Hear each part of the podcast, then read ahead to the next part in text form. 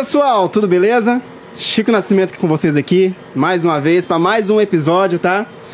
Hoje eu tô com um cara bacana também aqui, gente boa demais, um cara que eu tive a oportunidade de conhecer aí, né, no decorrer aí da, dessa vida. E hoje ele veio aqui falar um pouco aí, compartilhar sua história, tá bom? Mas primeiro, nós vamos falar do nosso apoio aqui, nosso patrocínio, né? Que é o pessoal da Guaruba Açaí. A Guaruba Açaí, ela tem simplesmente o melhor açaí da cidade, da região, tá certo, gente?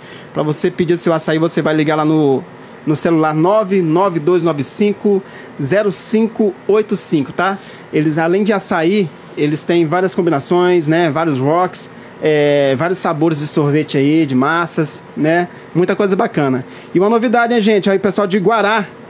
Pessoal de Guará aí, é Quinta-feira, quinta-feira, é, dia 10 do 3, é isso mesmo? Quinta-feira, dia 10? Uhum. Inauguração de mais uma loja aí, top de linha aí, né? Da Guaruba Açaí, tá certo, gente? Vai ser na rua Deputado Júlio de Freitas, tá?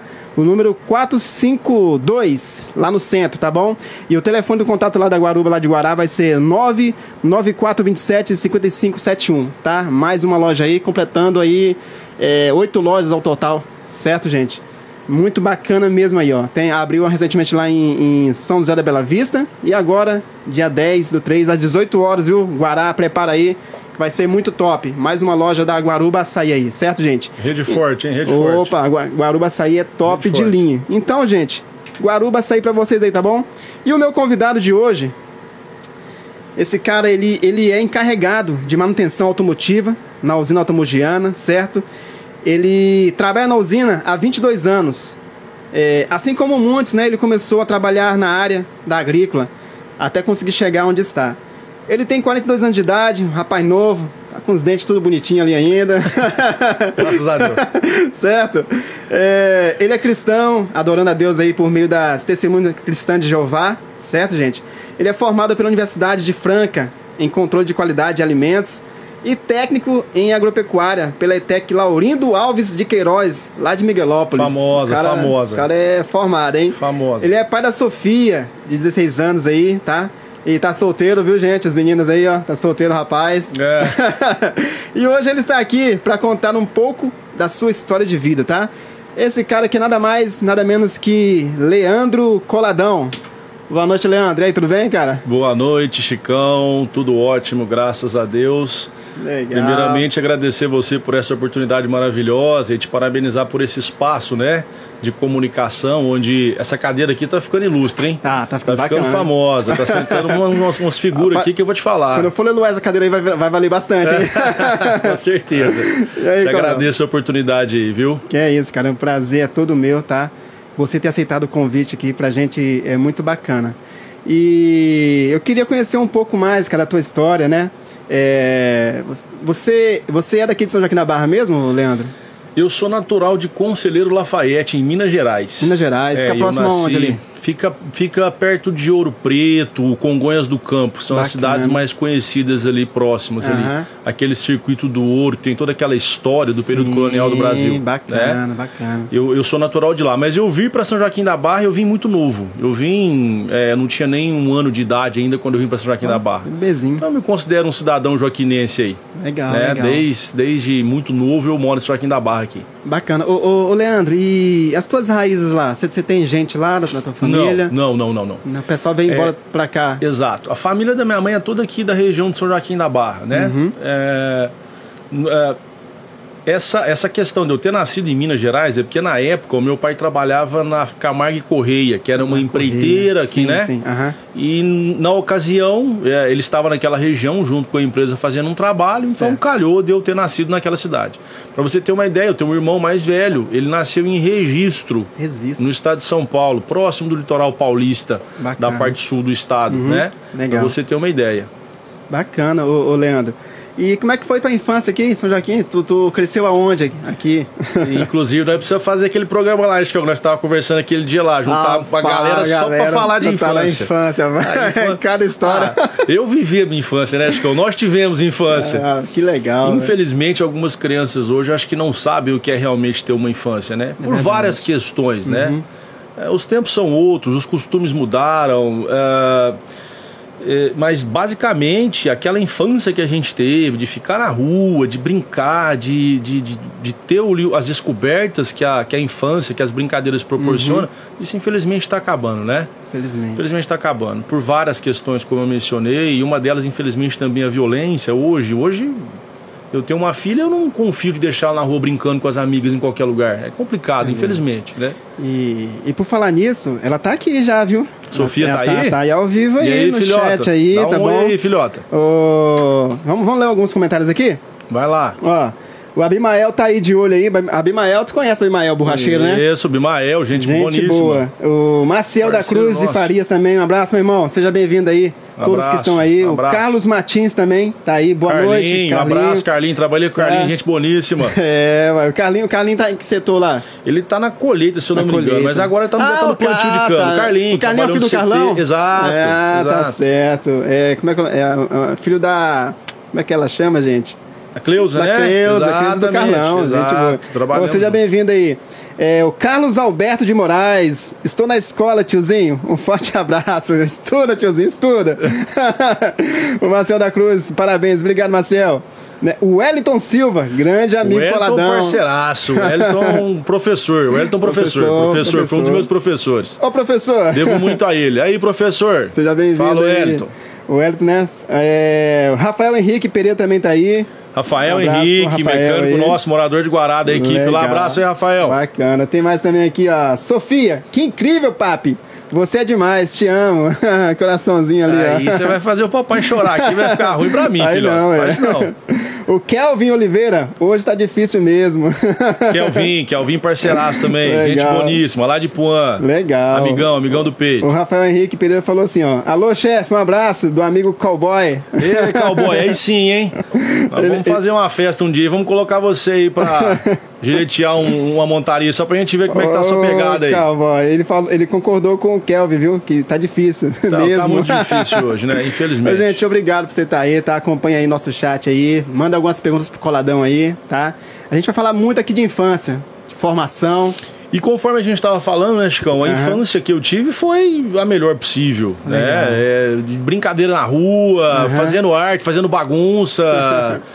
E é, aprendendo né, com, com, com, com as vivências que, a- que as brincadeiras coletivas nos traziam, né? Uhum. E, e essas brincadeiras coletivas elas têm um papel fundamental na formação do, do, do- do caráter do indivíduo, né? A gente sabe disso, da importância disso hoje. Uhum. E tudo que eu podia fazer na infância, meu amigo, nós fizemos. Legal, Mamãe cara. da rua, jogo de futebol, pique no alto, brincadeira, tudo quanto é de brincadeira que você pensar. A gente Da teve hora. a oportunidade de fazer. Eu sou da época que a gente ia a pé pra escola. Voltava Nossa, fazendo bagunça, fazendo arruaça. Tocar muito campainha e sair correndo? tinha naquela época, né? Tinha. Lógico que tinha. ó. Tocava. Tocava. Ei, mas era da O hora. pessoal da rua Sergipe aí que eu acho que não pode me ver, viu?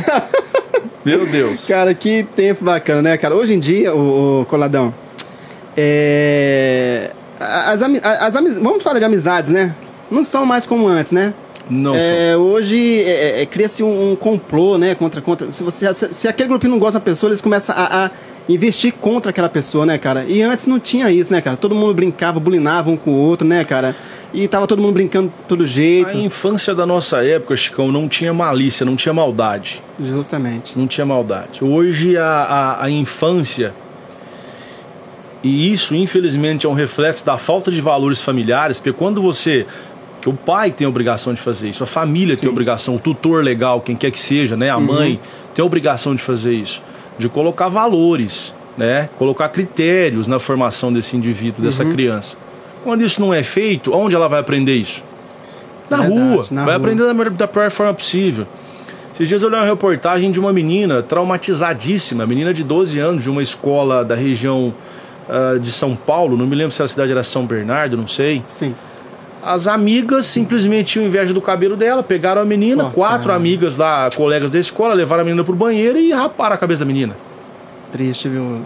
Na nossa época de infância, jamais você imaginou um negócio desse. A molecada hoje parece que tem a crueldade, né? Tem um certo nível de crueldade, de sadismo até. Na nossa época, cara, a gente tava brincando de bola e saiu uma briga. Pô, pô, pô, pô. Ia lá, um apartava. Sempre tinha um mais forte que apartava, Uhum. sempre tinha um segurança. Chegava e apartava, tocava a molecada. Na mesma hora tava brincando de novo ali. É, mas não guardava mágoa. Justamente. Primeiro, primeiro eles incentivavam, gritando, né? Aí, Ah, aí já não puder, não. cospe aqui, quem É. for mais homem, não sei o Aí- quê. Mas depois, né, Coladão? Não, tá bom, gente, tá Acabou, bom. acabou, hoje, acabou. Hoje não, né, cara? No outro dia tava brincando, não guardava mágoa, É ressentimento. Hoje a molecada guarda mágoa, ressentimento. É verdade. Fala de matar, fala que tem ódio, que tem raiva com uma facilidade danada. As crianças não sabem o que são ódio, o que é ódio, o que é é raiva. não sabem disso. São, são, são emoções e sentimentos muito sérios para você falar que eu tenho ódio de tal pessoa, eu tenho raiva de tal pessoa. Até porque isso é uma coisa que você não deve nutrir de forma nenhuma no seu coração, Verdade. nenhuma fase da vida. Quem dirá na infância. Justamente. Né? E por falar em matar, ô Coladão, uma vez eu vi, eu vi uma matéria, cara, eu fiquei chocado, cara. Eu acho que uma menina.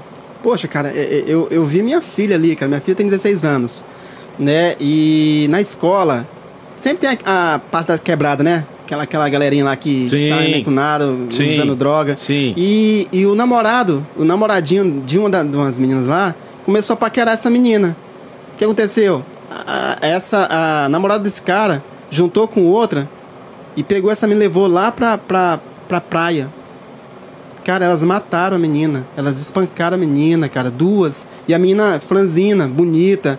E aquelas duas meninas pegaram, levaram, não sei como, pra, pra aquele lugar deserto. Mas bateram tanto, cara. E afogavam ela e bate. Cara, eu fiquei horrorizado, cara. A maldade, o, o coladão. Tá tão, tá tão grande, né, cara? E antes você não via isso, né, rapaz? E isso, isso, Chicão, é reflexo da degradação moral da sociedade. Ah, e isso é uma coisa que, infelizmente, que ela vem, ela, ela vem numa crescente muito grande nas sociedades ocidentais, principalmente. Então, quando os valores morais eles vão se degradando e não existe nada para substituir esses critérios, esses valores morais, a violência, a maldade, elas acabam imperando, elas acabam ocupando esses lugares, né? Ah, a instituição escola hoje, a- a- o Estado, a instituição escola hoje no nosso país ah, não, não tem mais critérios para ensinar, infelizmente. Não tem mais o rigor da nossa Sim, época. sim. A nossa época, se você fizesse alguma coisa errada, você era expulso da escola Com certeza. tinha consequência, você Sim. aprendia, né? E infelizmente essas crianças, que são crianças, como fizeram, como foi o caso desse que você citou, essas meninas que mataram essa, essa, essa outra colega, essa conhecida, fizeram isso porque não, não, não, não tem conhecimento das consequências do, do ato que cometeram.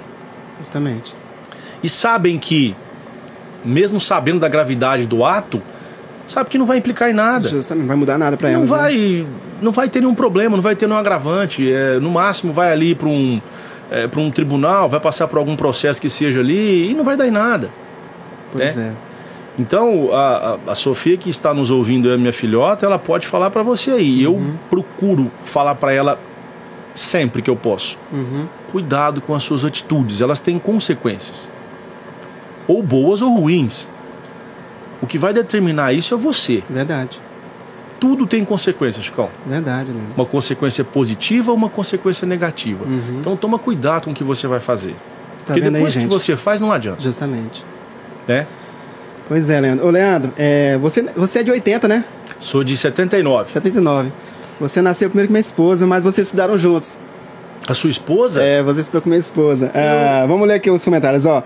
É, o Maciel da Cruz sente falta, né? Aquele tempo lá, aquela época de brincadeira, né? Maravilhosa. E a Leninha, a Sangislene, irmã da Sandra Sangislane. e da Ah, lá. estudei com ela. Ela falou assim, ó, boa noite, é, estou aqui assistindo o Leandro, estudou comigo. E sempre morou ali perto da minha mãe. Gente boa. Ô, Você morou ali abraço, perto da. Rua Morés ali, na, na, na Lapa ali. eu lembro, lembro, lembro. Pois é. Abraço. Casei com essa moça aí. Feliz de saber que você casou bem casado. Parabéns, Opa. viu? Ótimo casamento. Obrigado. E a, a Mícola? Quem que é a Mícola? É, manda um salve pra oficina automotiva, meu chefe. Abraço. É Mícola ou É o Micu- Micula. É Micula. É o Ederson Micula. Ô, Abraço, Micula. Ederson. Abraço aí. Micula. Cadê o acento do I, Chico? É. Micula, ô Micula. É o Micula, é o nosso queridíssimo Ederson. Um abraço aí pra galerinha Boa- da oficina, Boa nossos noite. parceiros lá. o Kelvin falou assim, ó. Minha sangue bom. Olha o Miculinho aí. É, Miculinha. Gente Então, boa. Leandro, nós falávamos, ó, é, aí o Kelvin falou assim, ó, vem, vem de casa também. Hoje os pais estão muito submissos aos filhos, né, Exato, cara? Submissos e omissos também, né? Exato, Muito boa, Kelvin. exato. Né? Ó, o Almir Volpini chegou aí. Grande, ó, ó. Que- Peraí, peraí, deixa eu ver se eu acho que. Olha ele aí, ó. Ah, e Almir. Abraço, meu amigo. Almir chegou aí, ó. Almir aí, Volpini. Esse Almir, esse Almir é complicado, velho. Abraço. Ó, o grande profissional, sempre atencioso. Você, Coladão. Aprendi muito com o Almir também. O Almir é professor, é professor. Abraço, Almir. Obrigado, viu? Você chegou a trabalhar Pelo junto com ele no setor lá? Trabalhei, É, trabalhei né? com o Almir também ali. A gente. ah, quando eu tava ali no pit stop, a gente tinha muito contato. Ele sempre tava indo lá fazer o meio de campo com os motoristas. Uhum. para ajudar ali alguma orientação, alguma instrução. Gente boníssimo, o Almir aí. Bacana. O Rafael falou assim, ó, Micula, meu amigão. Rafael Henrique Pereira. E o Wellington Silva, coladão tem muito conhecimento. Tem, tem sim, rapaz. E eu vou tentar extrair aqui o máximo, viu, gente? Me ajuda aí. Ah, De que Extrair parte desse conhecimento foi passado por você, professor? Wellington. Ô, Micula, quer ouvir, meu amigo? Good night, gente. Fiquem à vontade, a gente pode conversar aí. Ó, manda as perguntas pro coladão aí, tá? Faz pergunta, as perguntas relembra aí. uns casos bons aí pra nós falar umas histórias, É, galera da, da contar uns infância causos aí. que ficam aqui. Legal, eu gosto, hein? Eu Quem gosto. for da infância, vai falando aí. Legal. Ô, então, Coladão, e nós falamos sobre, sobre isso, né, cara? Sobre essa, essa maldade. E o Kelvin é, É, essa questão bem levantada do Kelvin, é a omissão dos pais Dos hoje em dia, infelizmente, é, é justamente isso que a gente estava falando. Pela degradação moral da sociedade, os pais acham que ah, não devem criar critérios para os filhos. Uhum. Os filhos precisam de critérios. Tudo na vida, Chicão, precisa de critério. Seu casamento precisa de critério. Seu trabalho tem critério. Sim, sim. Sua Opa. adoração a Deus, quer você Lógico. seja cristão ou qualquer outra religião que você siga, precisa de critérios. Não existe uma, uma boa condução em tudo que a gente faz na vida se eu não tiver parâmetros e critérios. Você já imagina uma empresa do nosso tamanho lá, que nós temos hoje, a usina Automogiana, com Sim. 4 mil colaboradores lá, em média. Você imagina aquela empresa assim. Coladãozinho? Ah, o coração bate mais forte. aí, Imagina essa usina com. sem critério, cara. Sem critério. Todo mundo chegando lá e fazendo o que dá na cabeça. Verdade. Você tem o seu trabalho, você tem as suas orientações, Sim. você tem as suas diretrizes lá. E você chega de repente, tá um dia e resolve fazer o que dá na cabeça. É, de qualquer jeito. Ah, eu vou montar numa máquina dessa aqui e vou É. sair fazendo Faz qualquer coisa aqui. Aham. A vida é a mesma coisa. É verdade.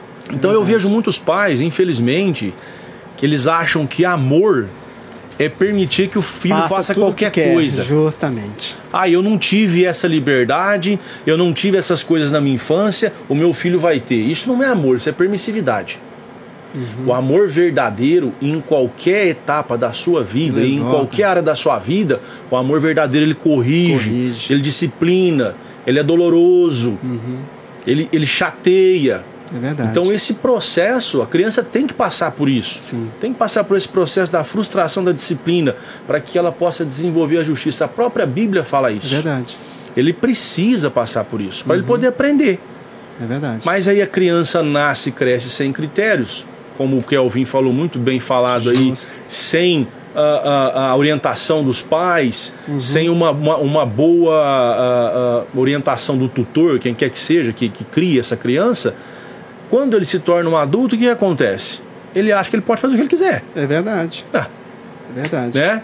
Não, vou, não, não, não conhecia as consequências da vida. Justamente. Ninguém me orientou. Aí vai aprender da pior maneira possível. É verdade. Fazendo uma porção de burrada, uma porção de coisa errada, envolvendo quem não precisa Uhum. e por aí, aí por diante. Ô, ô Coladão, em, em relação à educação, cara, como é que foi tua infância na, na- na- na tua casa? Quantos irmãos vocês são? Eu tenho um irmão só, né? Mais Uhum. velho, 46 anos, o Rodrigo tem.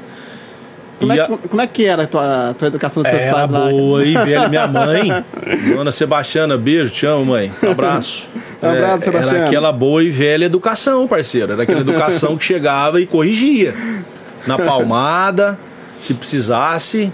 E graças a Deus, eu dou glórias a Jeová Deus hoje por ter passado por esse tipo de correção, porque eu não teria me tornado o homem que eu me tornei. Justamente, cara. Não justamente. teria, né? Verdade. Ela chegava, conversava, oria, parecia a mãe do Cris lá, do episódio lá. Ah, Rochelle. É, sentava, ensinava lição, depois passava o corretivo. Falei, agora eu vou finalizar aqui. Legal, e merecia, cara, que era uma bacana, coisa cara. merecida. Ah, e hoje não pode bater, não pode encostar a mão. Eu não sou a favor do espancamento, de forma nenhuma. Uhum. E a gente, infelizmente, sabe que o nosso, o nosso país tem essa realidade, infelizmente, né? É, algumas crianças realmente passam por situações muito difíceis. Sim, sim. Mas existem aqueles pais conscientes, conscientes que sabem o valor de uma boa palmada. Porque tem, tem, tem crianças, Chicão, que você vai chegar, vai falar uma vez, vai dar certo. Ele vai entender, não vai cometer aquele erro mais ou não vai fazer. Agora, tem criança que já tem um pouquinho mais de dificuldade. Verdade. Vai fazer uma, duas, três vezes. Uhum. Aí você precisa usar um pouco mais de energia para você poder educar essa É criança. verdade. Eu sou a favor, não tenho nada contra quem não é a favor, mas Uhum. uma palmadinha no momento certo, na hora certa, tem seus benefícios, hein? Ô, Coladão, você era muito difícil, cara? Não, mãe não, ali? não, não, não era não. Não era não. Você, você era... Tive os meus deslizes, claro, claro, como qualquer adolescente, como qualquer criança. É, cometi as minhas falhas, os meus percalços aí. Uhum. E graças a Deus ela estava ali para me corrigir, para me orientar, para me redirecionar, né? Uhum. Para me voltar na direção correta. Mas não, não, não, não, não cheguei a dar trabalho, não. Falar, pô, eu, coladão, era problemático, hein? É verdade. Graças É a mesmo? Deus, nunca me envolvi com, com, com nada que tenha me levado pra delegacia, com polícia, com nada disso. Graças a Deus, não. Eu tinha. Fui na média, vamos dizer assim. Tava na Legal, média. Legal, tava na média. bacana. Ó, vamos ler aqui mais uns comentários aqui, ó. É... O meu amigo Raimundo Penha lá, Bacabal, Maranhão. Bacabal Maranhão. Boa noite, meu irmão. Seja bem-vindo. Raimundo Penha. É, boa noite, meus irmãos. Tudo tem critérios, né? E o Marcelo da AB. Fala, meu amigo. Boa noite. É Marcelo da AB. Ô, Santana. É o Santaninha. É o Santana. Ô, Santaninha, parceirão também. Marcelo professor, Santana. professor. O Show outro bola. Esse professor cara, que eu esse cara é top, muito inteligente. Abraço, Marcelinho. né? O Bruno de Paula chegou aí. Ô, Bruninho, Bruno Paixão. É, e o Kevin falou assim, ó. Antigamente tinha chinela voadora. Rapaz, eu conheço isso aí, viu? E o Raimundo falou assim, ó. A melhor educação foi a de antigamente. Antigamente. né? E o Bruno de Paula falou assim, o correto é corrigir primeiro. Certo? É, Bruno de Paula, espancar depois. É. É, como eu falei, nem sempre vai carecer de um espancamento, mas tem, tem hora que vai precisar. Faz a correção depois da. Que Alvin falou do chinelo voador aí, não existe ninguém.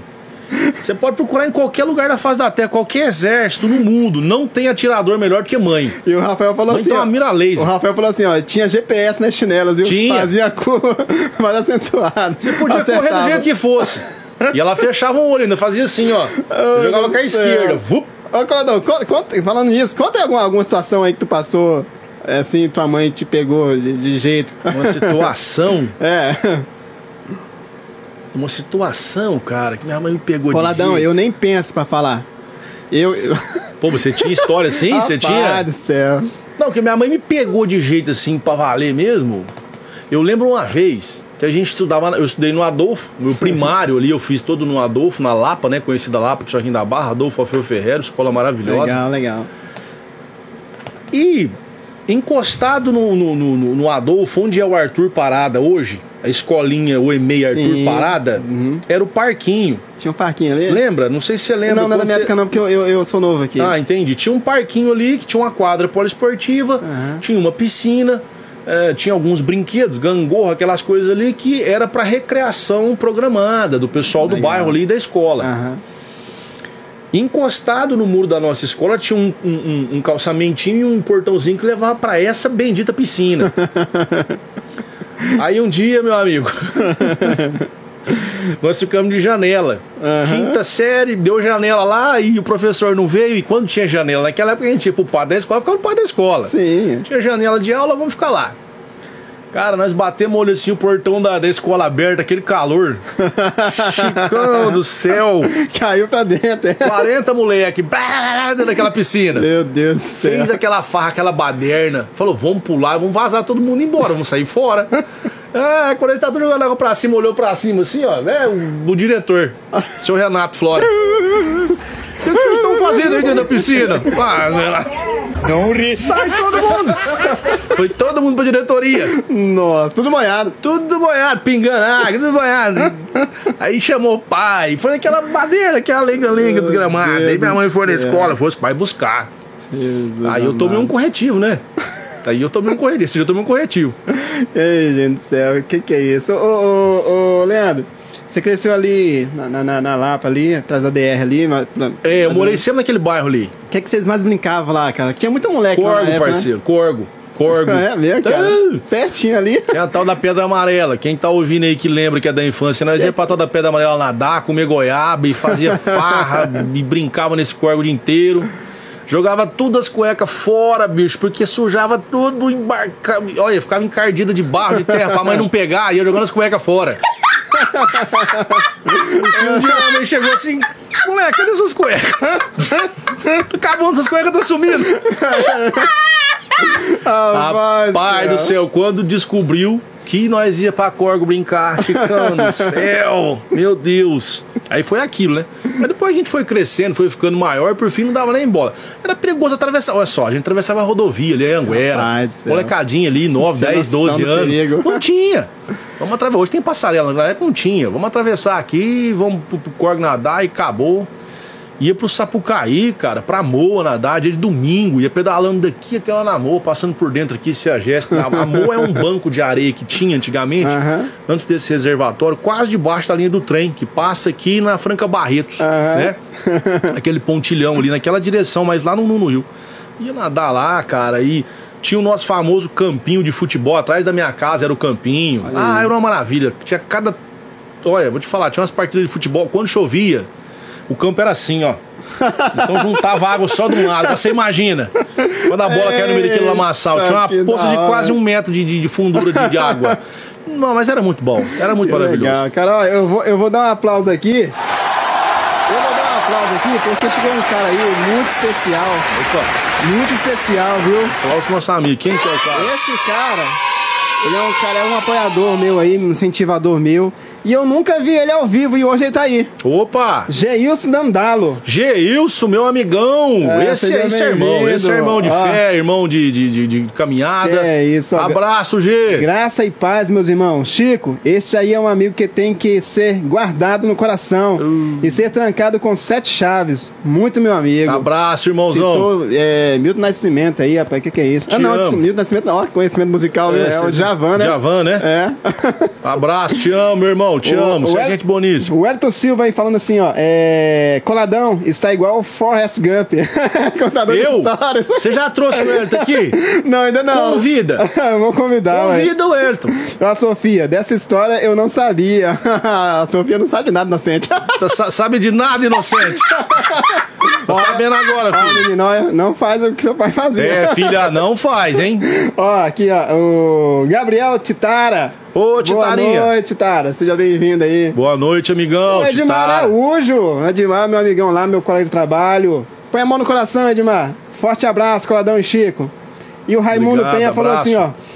Meus queridos, tem uma coisa que aprendi aqui com o meu pastor. Ele falou o seguinte, e eu aprendi e estou praticando. É o seguinte, a criança está brincando com alguma coisa e sem querer caiu da mão. Ô, cara,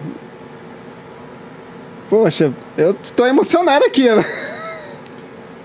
Eu, tô, Será que é só eu que bebo? eu não entendi. Será que é só eu que tô bebendo? Às vezes não terminou de fazer a frase aí, velho. Termina pra nós aí, Termina ô- pra nós aí, ô, Raimundo. Raimundo. Eu vou, eu vou ler mais uma vez, ó.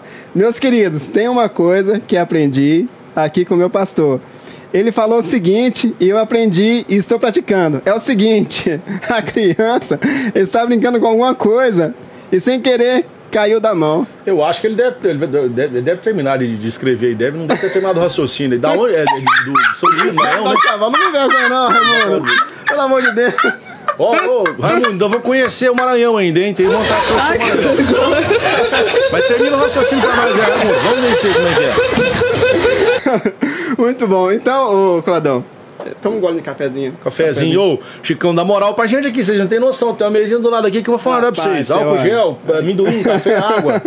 o, Rafael, o Rafael Henrique deve ter entendido aí a colocação do Raimundo Penha aí. Ou então, cara, então era que da hora, cada história. Era, era muito bom, era, muita era, legal. muito bom a infância. É, é, é, tinha é, essas, essas brin... Eu lembro que essas brincadeiras, assim, era, era uma coisa que a gente ficava esperando. Você esperava entrar de férias, você Ah, esperava sim. o final de semana. Teve uma época, a primeira vez que nós conseguimos uma farda pro nosso time de futebol. Que aí nós Nossa. chamamos os outros times do bairro, dos bairros Aham. em volta ali para disputar. E, e- e um vizinho meu, inclusive, ali, o Antônio Samparo, abraço aí, Antônio Samparo, foi atrás pra gente, conseguiu umas camisetas, umas nossa, fardas, conseguiu céu. bola e. Cara, você precisa ver que maravilha. Era uma coisa muito gostosa, né? Você você tinha aquele desejo de encontrar o amigo pra você brincar. Que é isso. Contava as horas É. pra.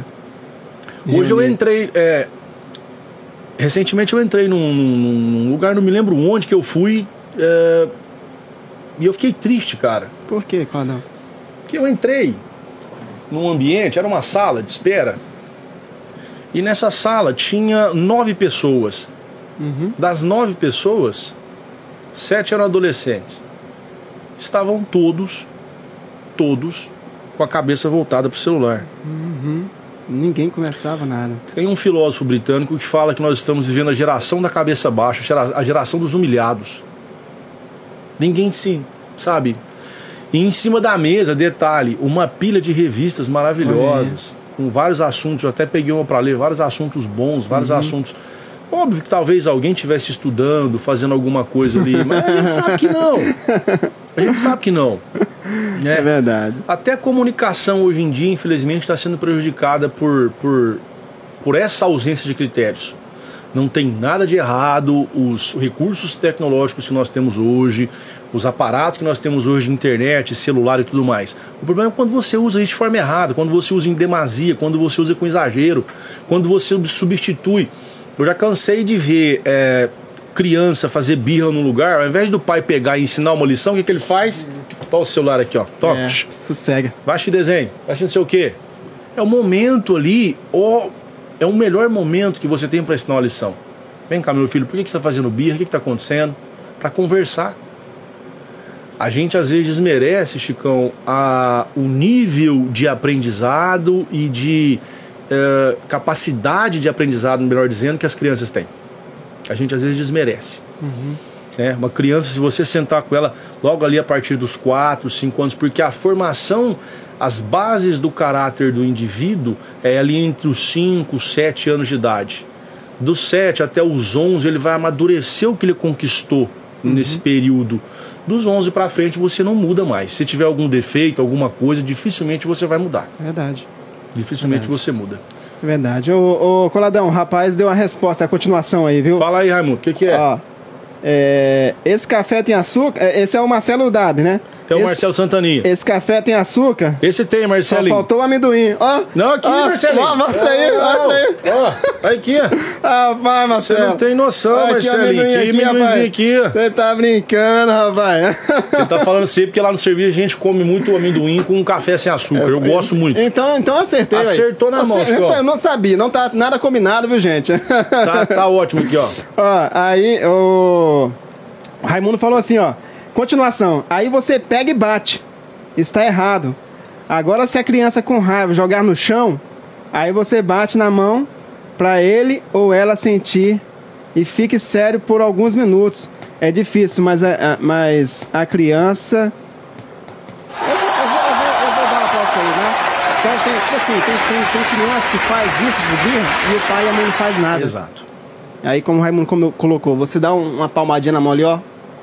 É o que a gente estava falando. Você tem que analisar cada situação e direcionar a forma de, de, de educar, a forma de Nossa. ensinamento melhor. A criança ali pegou um copo de vidro por acidente, foi colocar na pia e deixou cair. Você não vai bater na criança. Você vai Não, ensinar foi para ela que ela tem que ter cuidado. Justamente. Olha, meu Justamente. filho, minha filha, é um copo de vidro, tem que ter cuidado. Se cair, machuca tal.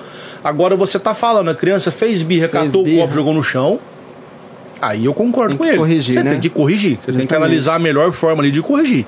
Porque senão, igual você comentou, faz birra, começa a virar uma coisa cíclica, começa a virar um ciclo. Uhum. Todas as vezes que acontece, ela vai fazer birra do mesmo jeito. Verdade. É verdade, é. E parabéns aí, Raimundo, pela colocação. e Muito bom, desculpa Raimundo, aí muito ter bom. te zoado antes. Não, imagina. e o Luciano Carlos pergunta pro Coladão se ele gosta de jogar truco. Luciano do Porcino, de São Joaquim da Barra. Você gosta de jogar truco? Ô, Lucianinho, abraço, meu irmão. Meu irmão de fé, esse é irmãozão de fé, ó. Opa. Abraço, meu irmão, te amo. Gostamos muito de truco, Lucianinho. E aí? Casou recentemente, tá aí morando em Morragudo, feliz da Legal. vida, com uma esposa maravilhosa que Jeová- Jeová Deus preparou pra ele. Isso Abraço. Você sabe que nós gostamos de um truquinho, meu irmão. Gostamos muito. E, e jogo bem, hein? É Os meninos aí da, da, da usina aí sabem falar aí, ó. Gabriel Titara, a galerinha aí que joga truco com nós lá de vez em quando, sabe falar aí, joga bem. Legal, legal. O Raimundo falou assim, ó, então, é, tem que sentir a sua autoridade. A criança tem que, tem que entender Óbvio. né, que o que ela fez é errado Óbvio. e tem que sentir essa autoridade, né? E o Rafael Henrique Pereira falou assim, ó, chefe, esse café é o brabo, o top dos top. Rafael, obrigado. aí. Café é bom mesmo, Rafael. Esse café do Chicão aqui é top. É, é. Aí, ô, Raimundo, obrigado pela continuação do seu raciocínio, obrigado. 100%. E o Kelvin falou assim, ó, coladão, e em sua opinião, o que você acha que seria fundamental para uma sociedade com mais educação e ética? O que você acha seria necessário? na minha opinião, mudar completamente o sistema de ensino hoje. Para começar daí, a gente ter um sistema de ensino mais dinâmico, mais diversificado e mais voltado para as reais necessidades do ser humano, do ser humano de hoje, Sim. né? Nós temos um sistema de ensino hoje muito arcaico, muito antiquado, que em vários locais do mundo esse sistema de ensino já, já não existe mais. Por exemplo, algumas escolas da Finlândia, algumas escolas norueguesas, dinamarquesas, não existe mais avaliação. Não existe mais pontuação por avaliação. Todos os critérios eles são avaliados de forma prática durante o curso, durante aquele, aquele, aquele sistema letivo que o aluno está fazendo. Certo. Por quê? Ah, primeira coisa, essa avaliação onde eu pontuo a sua atividade, eu não estou estimulando as suas qualidades, eu estou estimulando uma competitividade desnecessária, Verdade. né? Ah, eu tirei nota 5. Tá, mas qual que é a importância dessa nota? Ah, para eu passar de ano. E, e aí, o que, que você aprendeu com isso? O que importa é o que você aprendeu, não é a nota que você tirou Justamente. né? Por exemplo, ensinar nas escolas hoje sobre economia. Ensinam-se coisas hoje, o, o é, cateto, não sei o que da hipotenusa, não sei o que de seno e cosseno. Você usa isso onde hoje? Você aprendeu isso. Equação de primeiro, segundo, terceiro grau. Você aprendeu isso. Eu aprendi aonde você usa isso hoje. Agora, se ensinasse a fazer uma conta de juros, a hora que ele fosse chegar lá, quando ele tivesse maior de idade para comprar um celular, comprar uma televisão, para ele aprender a calcular o juro que está embutido naquele produto, para ele aprender a não se endividar, noções de economia Educação seria muito financeira. interessante, Uhum. educação financeira, Sim. noções de economia. É, ensinar as crianças, é, nós vamos falar mais para frente que eu tenho certeza que você vai me perguntar, mas uma coisa que é fundamental hoje para o ser humano, Chicão, é conhecer-se a si mesmo. Isso foi uma frase que eu coloquei em prática na minha vida e por isso eu cheguei onde eu cheguei hoje e considero que é, eu melhorei muito como pessoa.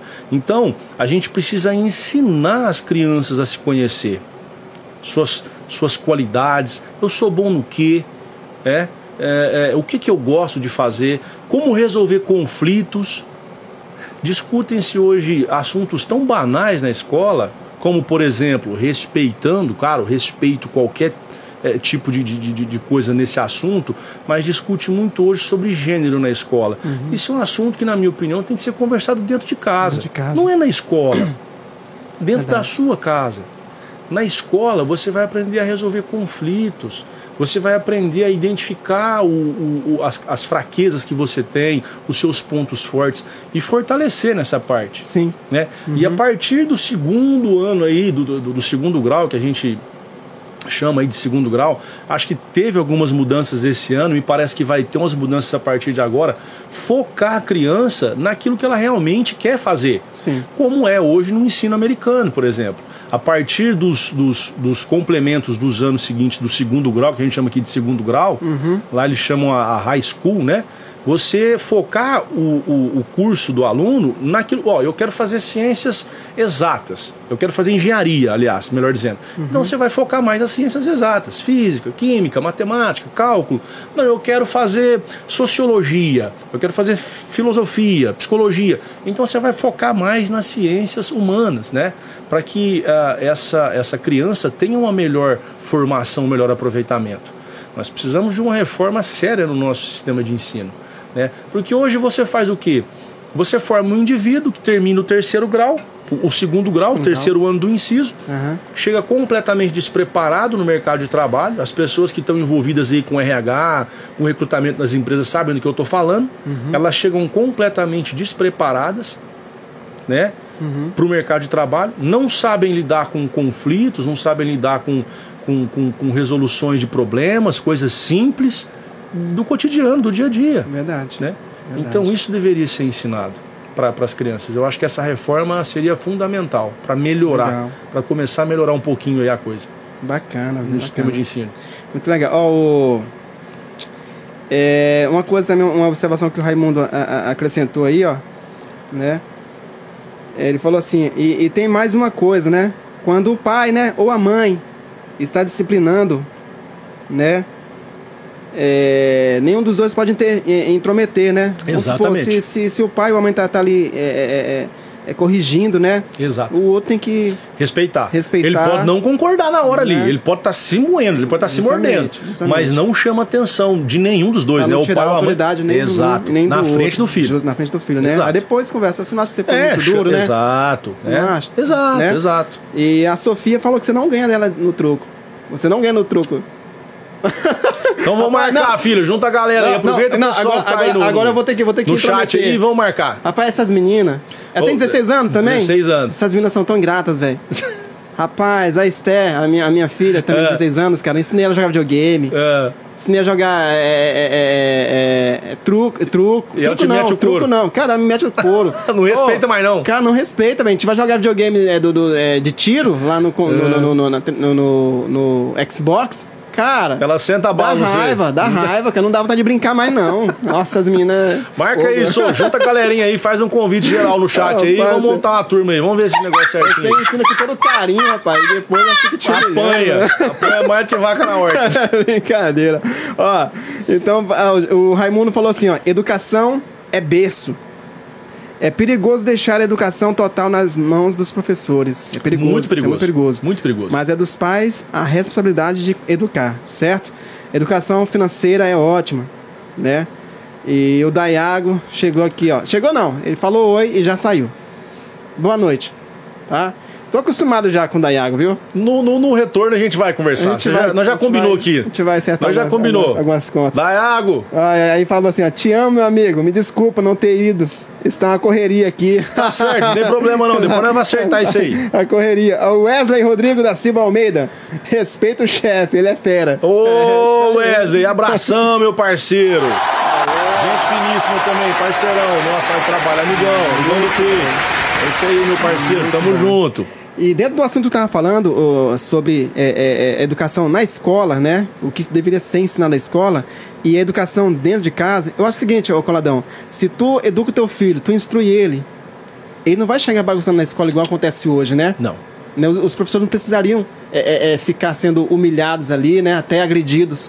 É porque são coisas diferentes, né, Chicão? Uhum. A educação de berço, como o Raimundo falou, ela tem que sair de dentro da sua dentro casa. Da sua casa o cidadãozinho aí, o menininho, a menininha, o molequinho, a molequinha tem que aprender de casa, falar um obrigado, um com licença, um boa noite, Legal. um boa tarde. Uhum. Eu sou da época que para você sair da sala de aula, você tinha que pedir para professora. Eu posso, professora, eu posso? Com licença, posso para qualquer coisa. Uhum. Se chegasse um, qualquer pessoa na, na, na porta da sala de aula, a gente ficava de pé. Ficava todo mundo de pé. Levantava professor levantava, pode sentar, e ia atender a pessoa. Uhum. Podia ser qualquer um. Olha aí. Né? Respeito, Chicão. Respeito. Isso é respeito.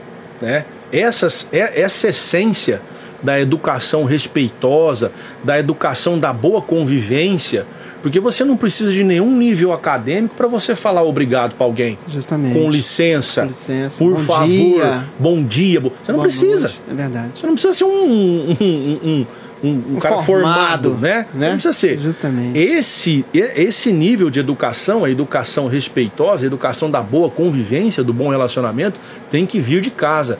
Isso a criança não tem que aprender na escola. Na escola ela precisa aprender sobre eh, conhecimento. A escola tem que dar conhecimento, não educação. Essa educação que a gente está acostumado a falar, né? É. Educação do, do bom dia, do boa noite, do. E infelizmente a gente não está vendo isso. Não, não tá vendo É? mesmo, cara. Tá, muito em falta. Infelizmente, alguns pais levam as crianças para a escola e acham que a escola tem o dever de fazer De- isso. de educar. Não. Ó, toma, toma. É. Entrega, Chega lá um bicho bruto, parecendo Tais Mania, ruendo, e acha que. Mas como é que você vai educar? Fazer 7, 8 anos de idade, como é que você vai. Toma aí, professor. É, o moleque tá numa coleira. Como é que você vai educar, cara? É verdade. Não tem é como, difícil, é difícil. É difícil, entendeu? Né? É, o, o, o pessoal, o Raimundo aí, ó, deu uma ideia bacana aí, o pessoal que tá aí assistindo aí, ó, deixa o like aí, gente. Dá um, um joinha aí, um curtir aí, compartilha com a galera aí, tá bom? Pra todo mundo assistir aí. Curte aí, Certo. molecadinha, pra fortalecer o canal do É, Chicão aí. E, e curte se aí. inscreva se possível também, tá bom? É, O Raimundo fala assim, ó, dar honra a quem merece honra. Né? Pois os nossos professores merecem respeito. E Muito, como, e como muito. merece, né? Muito. Wesley Rodrigo da Silva, antigamente os filhos respeitavam os pais. Aí do nada veio a lei e fala que o pai não pode, não pode ter rédea, né? Dos filhos. Hoje tá difícil, né? E o Gabriel Titara, bora marcar um truco. Aí, Titarinha. Primeiro aí, completando o raciocínio do Wesley, é exatamente isso aí. Infelizmente, a lei favorece justamente esse problema.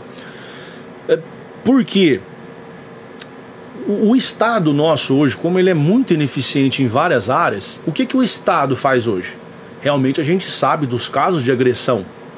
Nós sabemos que existe. Mas como o Estado é completamente deficiente para avaliar cada caso, para estudar cada situação, o que, que ele faz? Ele cria uma lei para generalizar. Opa, a partir de hoje, qualquer pai que bater no, no seu filho aí, a palmada educatória que eles falavam, né? Qualquer pai que fizer isso aí, tá preso.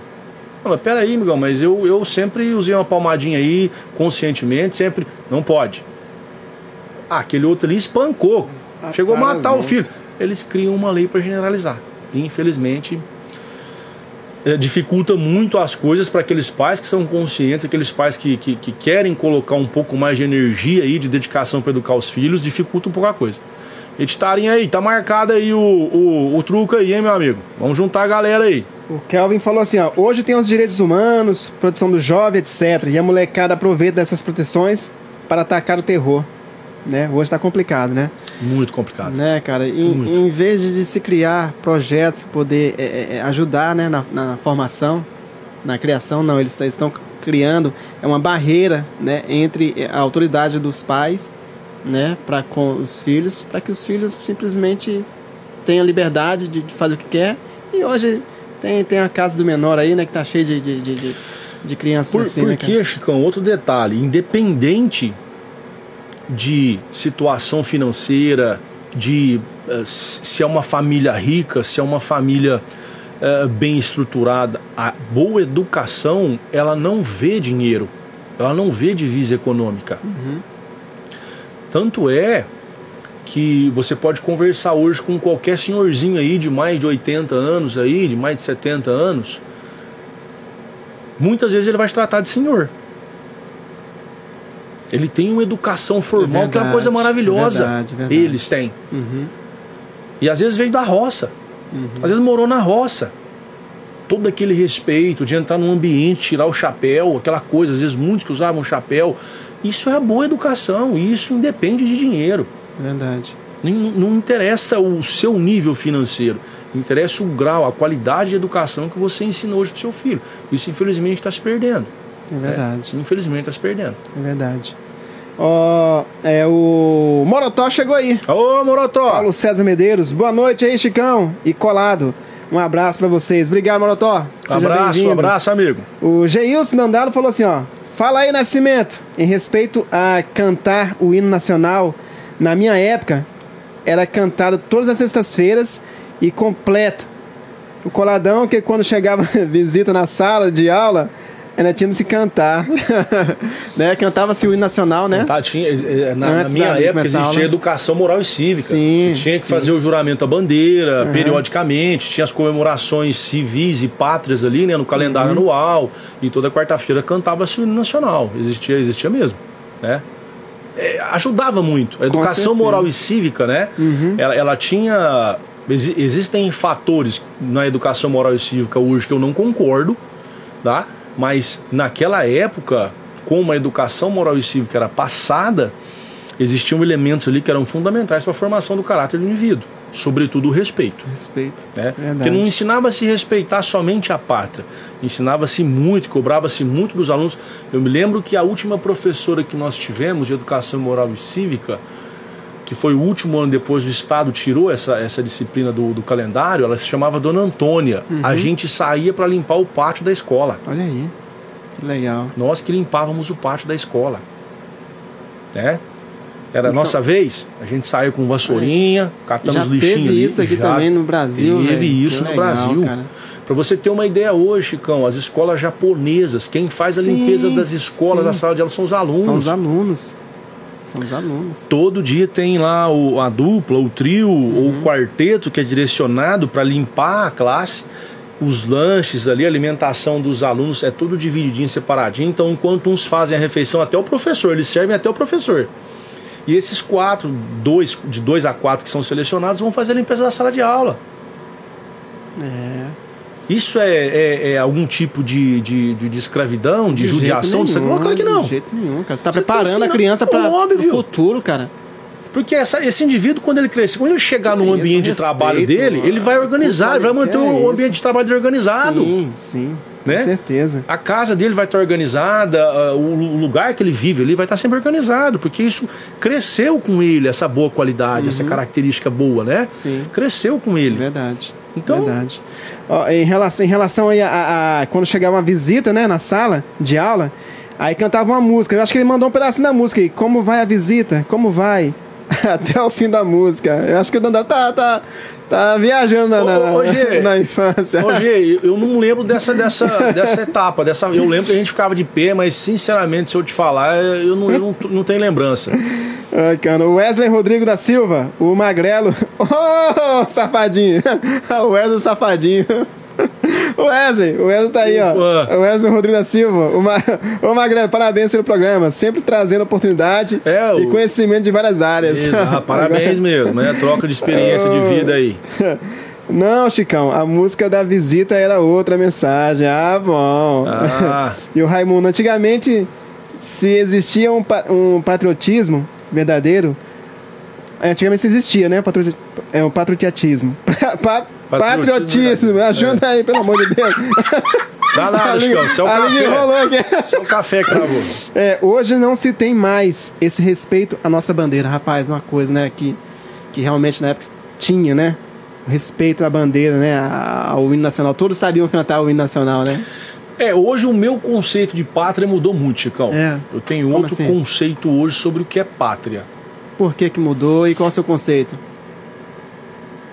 Primeiro, baseado na, na minha religião, Certo, no que eu aprendi, Uhum. no meu conceito de aprendizado como cristão hoje. certo. e o que a Bíblia me ensinou. Nós temos uma passagem famosa na Bíblia aí que Cristo fala sobre pagar-se ou não o denário, que era o imposto que era cobrado na época César, por né? cabeça, é, pro, pro, pro Império Grego-Romano da época, né? E aí é, ele é perguntado, ele é questionado, né? De quem é aquele valor, de quem é aquele dinheiro. O que, que ele diz? Olha para a moeda, quem está na moeda? Não é César. Então dê a César o que é de César e a César. Deus o que é de Deus. Por quê? Porque se você pegar hoje, o que é o conceito de pátria? Se você pegar o dicionário para ler o que é o conceito de pátria, é toda uma estrutura organizacional capaz de trazer para o indivíduo, trazer para o ser humano uma vida social digna, uma vida onde ele possa desenvolver todas as suas atribuições, desenvolver todo o seu potencial. Isso existe hoje no Brasil? Realmente.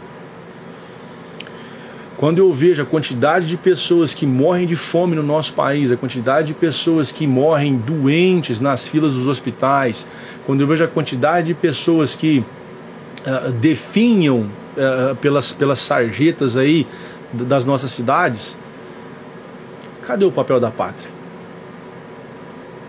Então eu me questiono, né? Cadê o papel da pátria? Então, infelizmente, como o Raimundo falou, na década de, de, de 1910, 1920, existia um patriotismo muito diferente no nosso país. E esse patriotismo, inclusive, ele era muito usado é, pelos fundadores da ditadura, que não foi um período legal para o Brasil. Porém, algumas pessoas são a favor da ditadura, alguns dizem que foi o melhor período que o Brasil viveu, porque existia um rigor, um regramento muito severo. Então, criminalidade, esse tipo de coisa, você quase não via. E tem o lado das pessoas que infelizmente sofreram muitos, uh, muitos problemas e, e violência, foram exilados com a ditadura. Sem aqui questionar o que foi a ditadura. Mas o patriotismo do passado é completamente diferente do patriotismo que nós temos hoje. Uhum. Completamente diferente.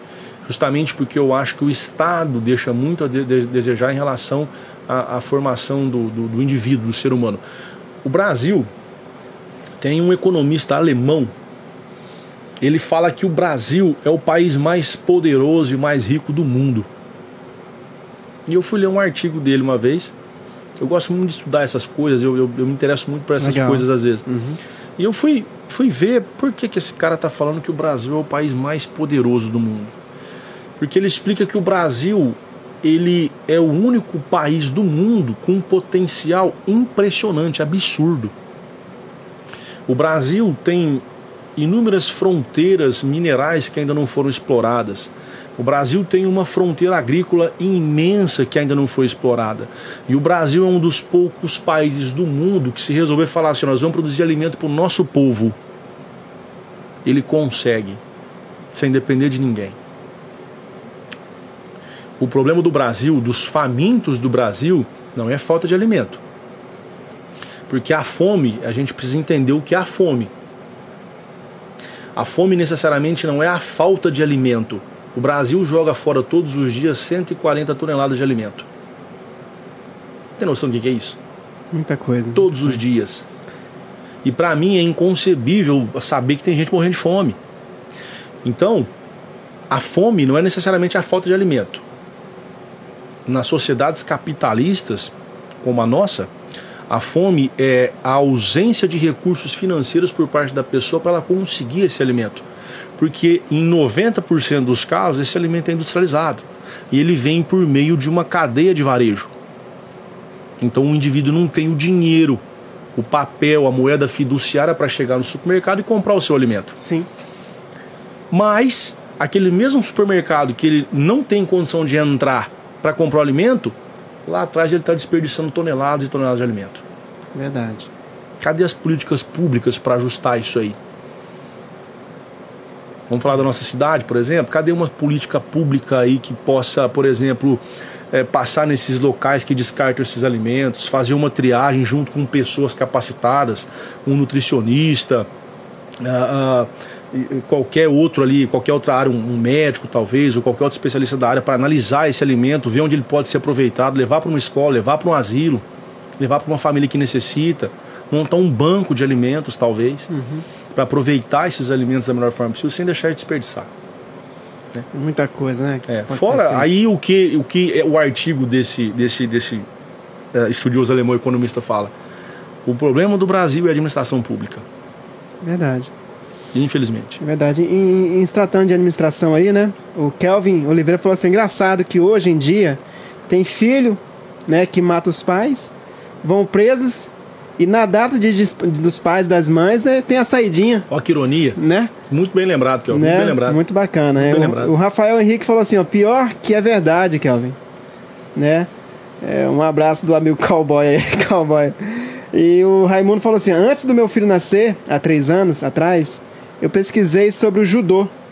Cara, o judô, ele não induz a violência, mas a disciplina. Tivemos aqui né? Ah, não, o, o judô, não. Tivemos aqui o Everton, que é professor de Kung Fu. Kung Fu Filho do saudoso Guará, do mestre E Omerinto. o Merontino, né? O Merontino, né? Isso. E quando meu filho tiver 5 anos, vou colocar meu filho pra fazer judô. Kung Fu também é uma boa, viu, Raimundo? Kung Fu também é, é, é muito bom pra disciplina, tá?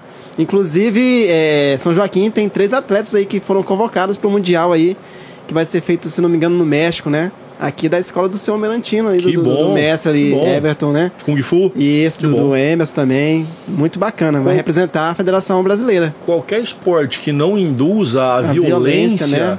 eu sou a favor. Muito Qualquer bacana. esporte que, que, que não induza a violência, eu acho que o esporte é um, é um meio interessante para ensinar certeza. valores para o indivíduo. Com né? certeza. E o judô realmente tem essa filosofia. O judô Sim, tem muito sim. essa filosofia do, do, do, do indivíduo buscar a paz interior, né? É verdade. Buscar calma, tranquilidade ali, controlando seus instintos. O judô ensina E isso. por falar em judô, em esportes, é, o que, que você já fez aí na- na- nessa vida de, de juventude aí de esporte aí? Eu Você já fez jogava- alguma arte marcial Jogava também? bola na rua. É mesmo? E Briga de rua, minha época era E- briga de rua. E o dedão? dedão do pé. Tem um dedo do pé que não, tem unha mais, nem, nem nasce unha mais, tanto que eu ranquei ela. O negócio nosso era briga de rua, molecadinha. Ô, ô, Cladão, você contou uma história. Ô, Marinalva, boa noite, Marinalva. Ô, Seja Marinalva, boa noite, minha amiga. Quanto tempo que Abraço. você não aparece aqui, hein? Ó, pra você aqui, ó. Seja bem-vinda. Abraço. Ô, Coladão, você contou uma história uma vez lá que vocês estavam é, jogando, né? E aí chegava um senhorzinho lá e colocava o carro no meio. Olha, o Chicão me Conta essa história pra galera aí, cara. Vocês brincando lá. Ué, Como é que começou essa, essa situação aí? Ó, o Chicão me embabe complicando aqui, Chicão. Ah. Espero que esse senhor não esteja ouvindo. Se estiver ouvindo, desculpa aí. O tio foi mal, não foi, né? Na época. Você falou de futebol. Na nossa época, igual a gente tava falando de infância, a gente brincava de bola na rua, cara. rua. Era, era uma maravilha. Não tinha esse negócio. Metia dois tijolinhos lá, um chinelo, e Chinelo. contava quatro passos e já era. Já Vamos era. quebrar o pau aqui. e aí a gente colocou nosso, nossos golzinhos lá, né? Estabeleceu ali a, a meta do nosso pênalti, tudo certinho, bonitinho, e tá jogando bola. E perto da minha casa, tinha um senhor que vinha visitar uma amiga ali, né? E ele parava o carro em frente à casa dessa amiga dele. E ele chegava ali durante a semana, nos dias de semana, ele não tinha um dia muito certo pra chegar, não, mas ele chegava ali por volta das 6 horas, 6 e meia da tarde. pelada. Não, quando o bicho tava pegando. O negócio tava empatado ali, o peão tava com sangue no olho pra desempatar. Ele encostava um Del Rey.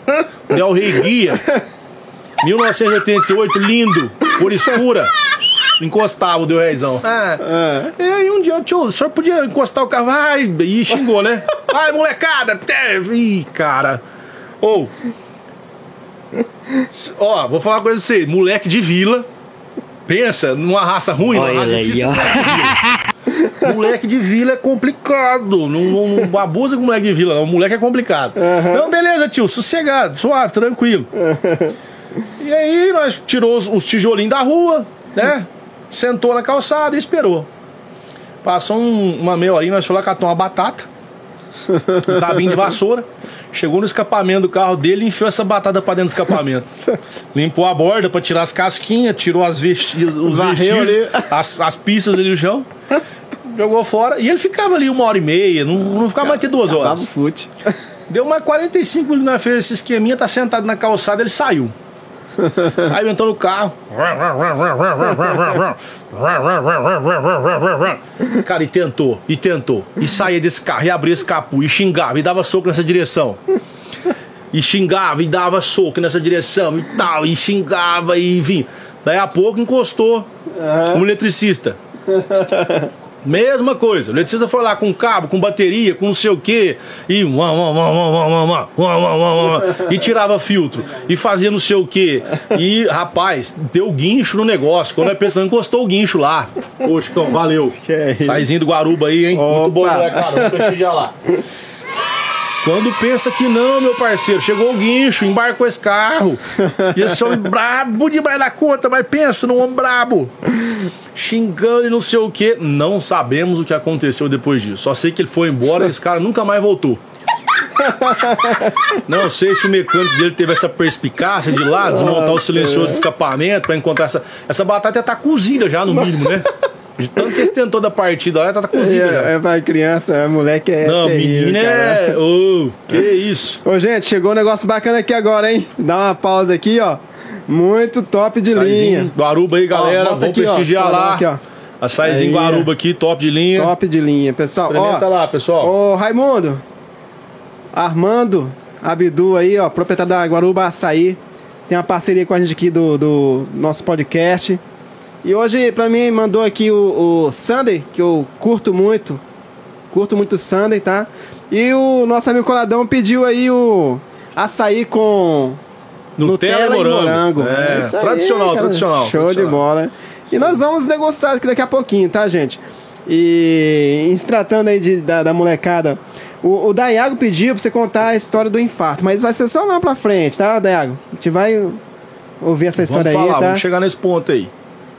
Ó, aqui, ó, ó, aqui, ó. Não é, eu que tô- não é eu que estou falando. O Raimundo falou, ó. Ei, Francisco. Aí um bom ponto direita. Aí joga. Obrigado, obrigado. É, É, é, obrigado. você no caso. Lógico, é. Hum, ponta direita. É, ponta direita. Vou estar com moral hoje pra jogar de ponta direita, hein? Cadê o Cafu, velho? Ó, o safadinho falou assim, ó. Ô chefe, amanhã tem fute na Baixada. Tá convidado, Wesley, viu? Você joga bola também ainda hoje? Não jogo. Não jogo mais não. Vou pra assistir. O futebol desses moleque aí, você tá doido. O Micula, Pelé, quieta, rapaz. Vai deixar o homem entrevado nas férias. Aí, Micula, daqui a pouco eu tô de volta nessa conversa, irmão. Respeite isso aí desse assunto, viu? Nossa, ele vai começar mesmo, Micula. Esquece não, Micula. Vulgo pé de maritaca. É, o Wesley, ô louco, Micula. Então, é. Cara, a gente montava ali as traves, né? Jogava, cara. Machucava muito o dedão do Corda, pé. cara, nós passava a corda de um poste no outro. Quase em frente à minha casa tinha um postezinho, uma árvore que dava, alinhava. Passava uma corda e jogar vôlei de domingo, velho. da hora, velho. Juntava um monte de moleque ali. E a queimada, Coladão? Dá muito sangue no Queimada. zóio? Dava. Uh, Muita Bete. rivalidade? Bete. Caraca. Vou te falar uma coisa, é cada brincada trupelo de moleque. Ó, pra cima, correndo atrás de bola. Hoje é inconcebível pensar um negócio desse ah, pela quantidade de carro que aumentou, né? Era muita Muito atividade. carro hoje na rua. Antigamente não tinha. Antigamente você, pô, ficava o dia inteiro pra passar um carro na rua, principalmente bairro de periferia, onde a gente morava ali onde eu Aham. moro. Hoje, é periferia. Hoje não. Hoje é Tem caminhão, nem é, aumentou demais. Eu lembro que a gente Teve um sábado que nós jogou bet das 8 da manhã até as 4 da tarde. O couro das costas tava saindo já assim, ó. A pele. Descascando. Olha a né? saúde. Como é que vai ter diabetes, obesidade, Não alguma coisa desse tipo? vitamina D pura aí. Ui, Ficar doente nem a pau. Descalço, hein? Rapaz. Só água. Tomando só água. A mãe tinha que vir, ô, toma um pouco d'água, moleque, pelo amor de Deus, senão vai morrer aí de, de desidratado. Ô, ô, ô, ô, ô, ô, Coladão, fala pro Rafael Henrique explicar aí. Pé de maritaca. Por que pé de maritaca? O, o, o, Que história que é essa aí, Rafael? o nosso amigo Ederson Micula, pezinho de maritaca. É mesmo, É. Vamos dizer assim que a passada, o caminhar dele é um pouquinho fora do prumo, um pouquinho torto. Lembra um pouquinho uma maritaquinha andando, vamos dizer assim. O dia que você for lá na oficina, você. Ô, quem que é o Micula? Aí você chama ele, você fica observando ele chegar até você. Eu vou, vou- vou É, fazer isso amanhã. Observando, pra você ver. A Sofia falou assim, papi, tá me devendo um vôlei faz tempo, ô, Coladão. Não, vamos jogar, até, dia 20 filhote. até dia 23, hein? É, vamos, vamos jogar. Vamos naquele lugar lá que você falou lá. Que, vamos juntar a galera aí, ó. Pessoal aí, ó. Fazer dois times de vôlei aí, ó. Tô precisando dos indivíduos aí. Vamos fazer um time de vôlei pra jogar vôlei lá. O Wesley Safadinho falou assim, ó, a molecada de hoje não sabe o que são esses esportes, né? Bet, Não né? sabe, não sabe o que, que é isso. É. As brincadeiras que fortaleciam, brincadeiras que ajudavam Ah. no desenvolvimento. Rapaz, o Rafael lembrou aqui uma bacana, cara. Carrinho de rolemã, rapaz. Carrinho de rolemã. Joelho ralado, você tá louco. Joelho. Cara, em relação ao carrinho de rolemã, Rafael, eu, eu, eu nasci em Teresina, certo? A minha família, a maioria é de Teresina, do Piauí, Sim. né? Eu cresci em São Luís, mas tenho minhas raízes lá também em Teresina. Cara, lá na, na, na casa minha tia, no bairro, fica perto do, do, do Castelão. Castelão é o estádio do Flamengo, do Piauí. Uhum. E em frente à casa da minha tia, tinha a TV Mirante, eu acho que era Mirante. Hum. Né? E tinha um, um murãozão assim, e era descida. A gente pegava os carrinhos de rolemã, cara. Lá na- no final do muro lá e vinha descendo, rapaz.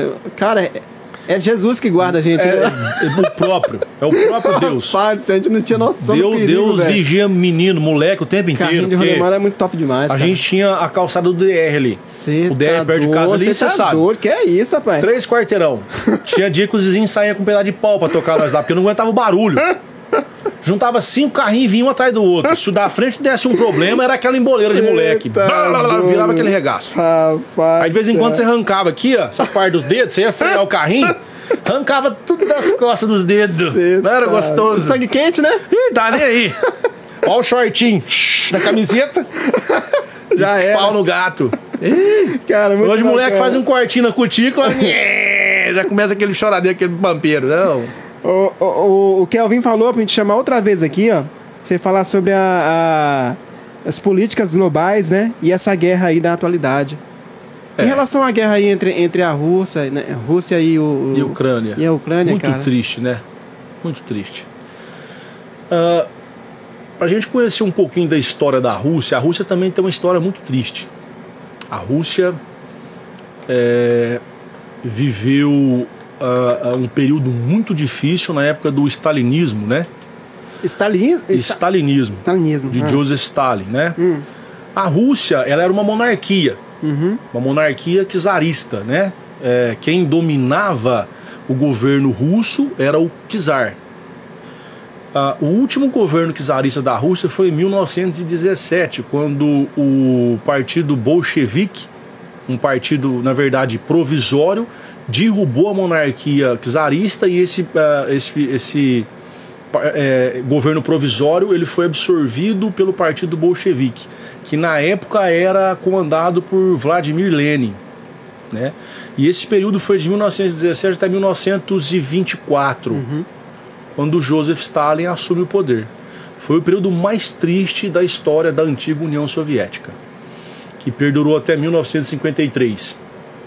Eu curto com essas histórias assim. É, quando outros governantes assumiram o poder e foi até 1991, ah, é, quando o Mikhail Gorbachev foi o último governante desse sistema de, de, de- de regime político que dissolveu a antiga União Soviética e uma das políticas que ele implementou na época foi conhecido como perestroika, que foi uma série de medidas políticas e governamentais justamente para ajudar nessa transição que era a União das Repúblicas Socialistas Soviéticas.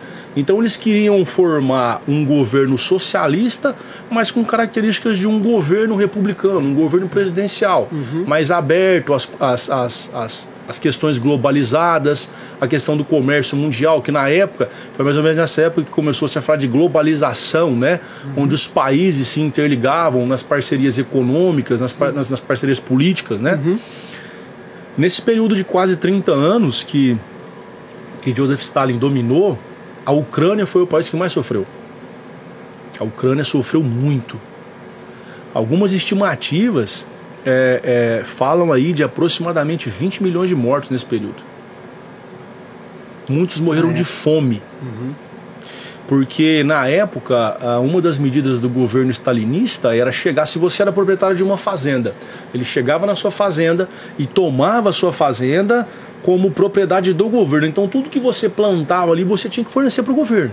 Mesma coisa do, do- do- dos reis, né? Da- Exato, da monarquia feudal. Monarquia feudal. Uhum. Exatamente. Não mudava muita coisa, não. Né? Eles falavam que isso era o socialismo. Você tirava a subsistência da tua família ali, eles te ajudavam com alguma coisinha, mas você não conseguia fazer renda, fazer lucro, você não conseguia obter divisa do que você tinha na sua fazenda. Ô, ô Coladão, quando foi que começou a se interessar por, esse- por esses estudos, né? Porque tem, tem uma, toda a história, né, cara? Você, você tem que estudar para poder saber, né? Tem a ver com a tua formação aí? Não, não, não. Eu, eu- Não? teve um período da minha vida que eu, eu gosto de ler muito. Eu li até bula de remédio. É então mesmo, eu cara? gosto de ler demais, né? E eu estudava. Eu pegava um assunto para ler, eu ia nos, nos principais. Hoje você tem uma facilidade muito grande. Hoje tem a internet. Hoje você não aprende um assunto, Chicão, se você não quiser. É verdade. Você abre aí um Wikipedia, um bom site. Você tem que, você tem que ver uma Sim, fonte de é qualidade. fonte- fonte confiável, né? Você tem sites do governo mesmo aí, da, da biblioteca municipais de, de várias cidades, você tem acesso à, à biblioteca nacional, você tem acesso a várias coisas. Então eu gostava de ler sobre esses artigos. E na época tu lia, tu lia é, com livros mesmo, por, por onde você, você buscava esse Na conhecimento? época, livro. Já- livro, na, né? na minha época tinha biblioteca municipal, eu ia lá, às vezes passava a tarde na biblioteca municipal lendo. É mesmo, cara? Lia, gostava de ler. Enciclopédia Barça, gostava de ler. Legal. Eu pegava um trem pra ler lá e ficava lendo. A biblioteca da escola, gostava muito de ler. Sempre gostei muito de ler. Apesar de todas as explicações aí, de tudo, todo o conteúdo referente a essa, essa guerra aí, tem muita gente que não entende o real motivo. Então, aí falando, voltando na questão da guerra. Hoje, o que, que acontece? É, O Putin, ele tá mordido porque a Ucrânia recebeu um convite da OTAN para ser fazer- membra, né, um dos membros aí, na verdade, melhor dizendo, da, dessa, dessa aliança. Para quem não sabe, a OTAN é a aliança da- do Tratado do Atlântico Norte Uhum, sim. né? Onde países aliados se juntam para se apoiar numa possível, num possível problema de guerra, como agora, por exemplo. Sim. Né?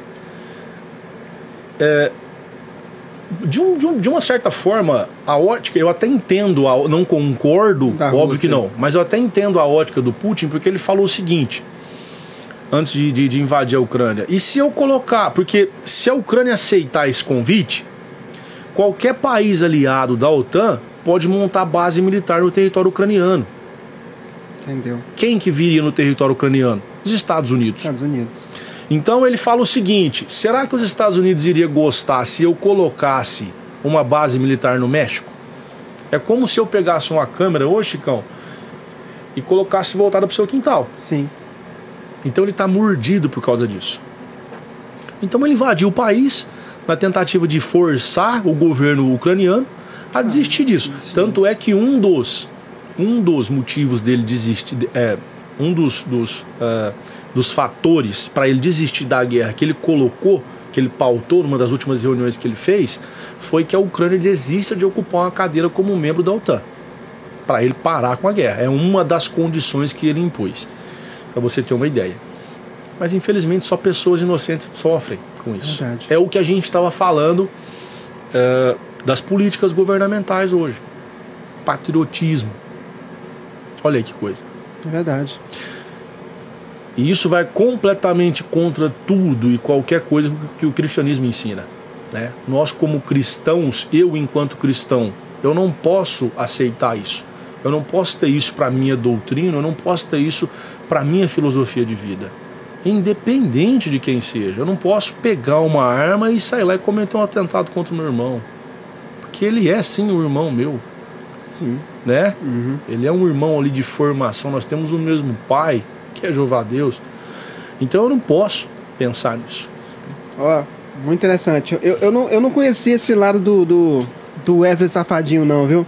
Hum, o Wesley falou assim, ó, chefe, sobre a guerra, o que pode estar vindo a afetar o nosso país e outros também? E o que a Bíblia fala sobre essas coisas que estão acontecendo? Ó, o Wesley.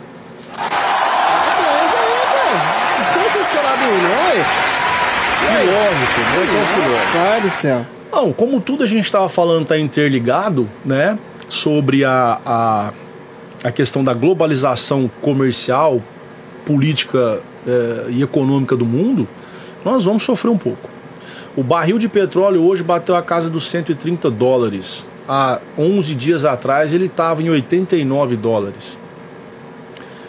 Então a, Petro- a Petrobras já fala aí de uma escalada de preços dos combustíveis no nosso país, justamente Mais. por causa disso, mais ainda. Rapaz do céu. Então, se você aumenta o combustível, é uma cadeia. Você encarece o frete, que você encarece ah, o custo final do produto e quem paga o custo final do produto no Brasil é o consumidor. É o consumidor. É o consumidor. Então, nós vamos sofrer. É verdade. Hoje, o Brasil ele é dependente, 25% dos insumos, dos fertilizantes consumidos no Brasil é, vem da Rússia Sim. e da Ucrânia. Então, a ausência desse fertilizante para nós, se nós não conseguirmos encontrar substitutos para esses fertilizantes, nós podemos ter uma queda de produção de alimentos no nosso país. E não somente no- né, o país vai sofrer, mas todos que são abastecidos pelo Brasil, Tudo. que hoje alimenta, né? Tudo. Grande parte da população mundial aí. A Ucrânia era uma grande produtora de trigo, já está se falando de uma escassez de trigo no mercado, né? Então, ah, infelizmente, vai ter consequências. Então, Wesley, A, a curto, médio e talvez a longo para prazo. todos, né? É. E em relação ao que a, em relação ao que a Bíblia fala sobre isso. A Bíblia, é o seguinte: é, a Bíblia fala detalhadamente dessas guerras, né? Em, em vários pontos, mas eu vou especificar um ponto aqui, uhum. basicamente. O capítulo 24 do livro de Mateus. Ali Jesus fala muito bem o que aconteceria enquanto esses eventos estivessem ocorrendo na terra. Sim. Ele fala ali de nação se levantando contra a nação. Ele fala do aumento da criminalidade, da violência, aumento do que é contra a lei, das coisas que afastariam o ser humano de Deus e as consequências disso. Uhum. Ele fala muito bem sobre isso. Nós temos também o capítulo 11 do livro de Daniel, que é uma continuação, na verdade, uh, do sonho que ele profetiza que ele revela para o rei Nabucodonosor, que consta no capítulo 1 e 2, estátua, né? que fala da formação daquela estátua. Sim. Com cabeça de ouro, uhum. com braço e tronco de prata, a cintura e as pernas de bronze e, e, e, o, e o, restante das pernas, os pés de barro, de barro. e metal. Uhum. Isso, na verdade, essas estátuas são períodos da história humana. E nós, na cronologia bíblica, nós estamos nos pés de barro e de metal. Nós estamos mais ou menos nessa época. É, se vocês lerem o capítulo 11 ali do livro de Daniel, Daniel, ele vai falar claramente sobre essas guerras dos nossos tempos. Tem uma passagem muito interessante que a gente precisa entender e a gente precisa, enquanto cristãos, colocar isso no nosso coração de forma muito forte. É no capítulo 2, no versículo 44 do livro de Daniel. Ali Daniel fala que nos dias desses reis, ou seja, no nosso tempo, o Deus do céu estabeleceria um reino que iria destruir e esmigalhar todos esses outros reinos que estão causando esses problemas para a humanidade. E só ele permaneceria para sempre. Que é o reino de Deus que Jesus nos ensina a pedir na oração do Pai Nosso durante o Sermão do Monte, que está ali no capítulo 5, 6 e 7 de Mateus. Sim. Que ele nos ensina naquela oração modelo que ficou muito famosa pelo catolicismo. Uhum. Pai Nosso que estás no céu, santificado. santificado seja o vosso nome, venha a nós o vosso reino. Então, hoje, nós, enquanto cristãos, aqueles que adotaram a filosofia cristã para suas vidas, nós temos que nos preocupar com isso. Com pedir o reino de Deus, para que o reino de Deus venha e imediatamente. E buscar também, né, Colar? E buscar o reino de Deus, muito bem, bem lembrado, Chicão. Buscar o reino de Deus, né? É, é, essencial que nós façamos Lógico. isso. Né? Quando a gente pede, de certa forma, para que o reino venha, eu preciso entender hum, isso. Né? É, para que uh, esses problemas da terra que a gente vê hoje sejam solucionados definitivamente. Eu acredito nisso hoje. Bacana. É? Bacana. Eu creio nisso. Muito, muito, muito bem instruído, viu, Coladão? Muito bem, sabe o que está falando, tem as suas prioridades, propriedades, né? É, eu acho que o, que o Safadinho, hum. né, ele, ele falou assim, ó. Ô Magrelo, Deixa o chefe molhar a palavra com açaí. Ele quer ver você degustar o açaí. Vou tomar uma aguinha por enquanto, Eliazinho. Bom, é. A Marinava. Olha, Dayago, o jeito do Francisco. Quem tem o meu jeito, Marinava? o Rafael falou assim: chefe, rapaz, sábio demais. Tem o meu respeito, viu? Obrigado, obrigado, e o Thiago Migliarese, coladão, gente boa. Matheus Ventrash. Mateuzinho Ventreste, tá do Mochilifado. É, salve, Chico. Salve, Mateuzinho. Seja bem-vindo. Deixa o like aí pra nós aí, viu? Abraço, é, E o meu amigo, meu grande amigo Rafael Bernardo, chinês. grande Chico Nascimento. Um abraço, Rafael. O Rafael é quem faz as artes aqui do, do, do programa. E o Wesley, tá, o Wesley tá demais, cara. O Wesley tá. Ô, Magrelo, trabalhar com o chefe é, mudamos pensamentos e começamos a procurar e querer entender muitas coisas em relação a que eu tô admirado, que eu não conheço essa parte dele, né? E trabalhar com você desperta isso nele. Legal, cara. Muito horas, bacana. Horas a Jeová O nosso Deus aí, que vocês vistam. Nós estamos precisando, Chico. Hoje em dia nós estamos precisando buscar o reino de Deus. Tá aí, as evidências estão aí. A hum. gente está vendo tudo isso, né? É, um cara muito show, que conhece quem trabalha, sabe que não é apenas nosso encarregado, é um amigo.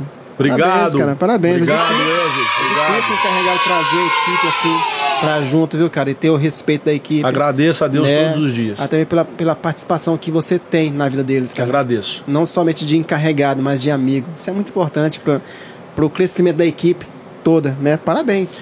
Parabéns. O encarregado hoje precisa ter essa dinâmica, né, Chicão? Precisa Né? conhecer a equipe e se colocar no lugar deles como um ser humano antes de tudo. Justamente. É o E que a- eu procuro fazer. E a Marinal falou, com certeza, gente boa. Se a Marinal falou, meu irmão, se a Marinal falou que você é gente boa, quem sou eu pra A contestar? Marinalva é referência.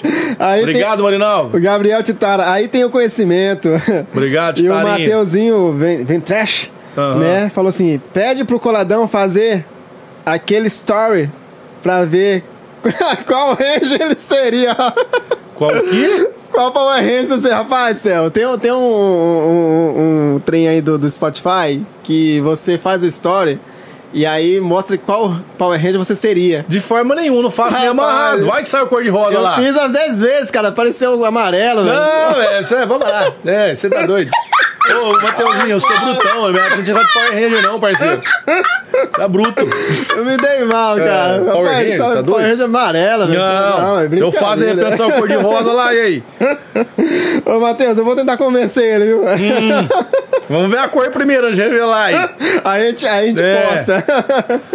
muito bom, Cladão. Então, cara, é muito importante, cara, esse- esse- essa, essa comunicação, essa relação, né? É, chefe, é, colaborador, cara, isso é muito legal, cara.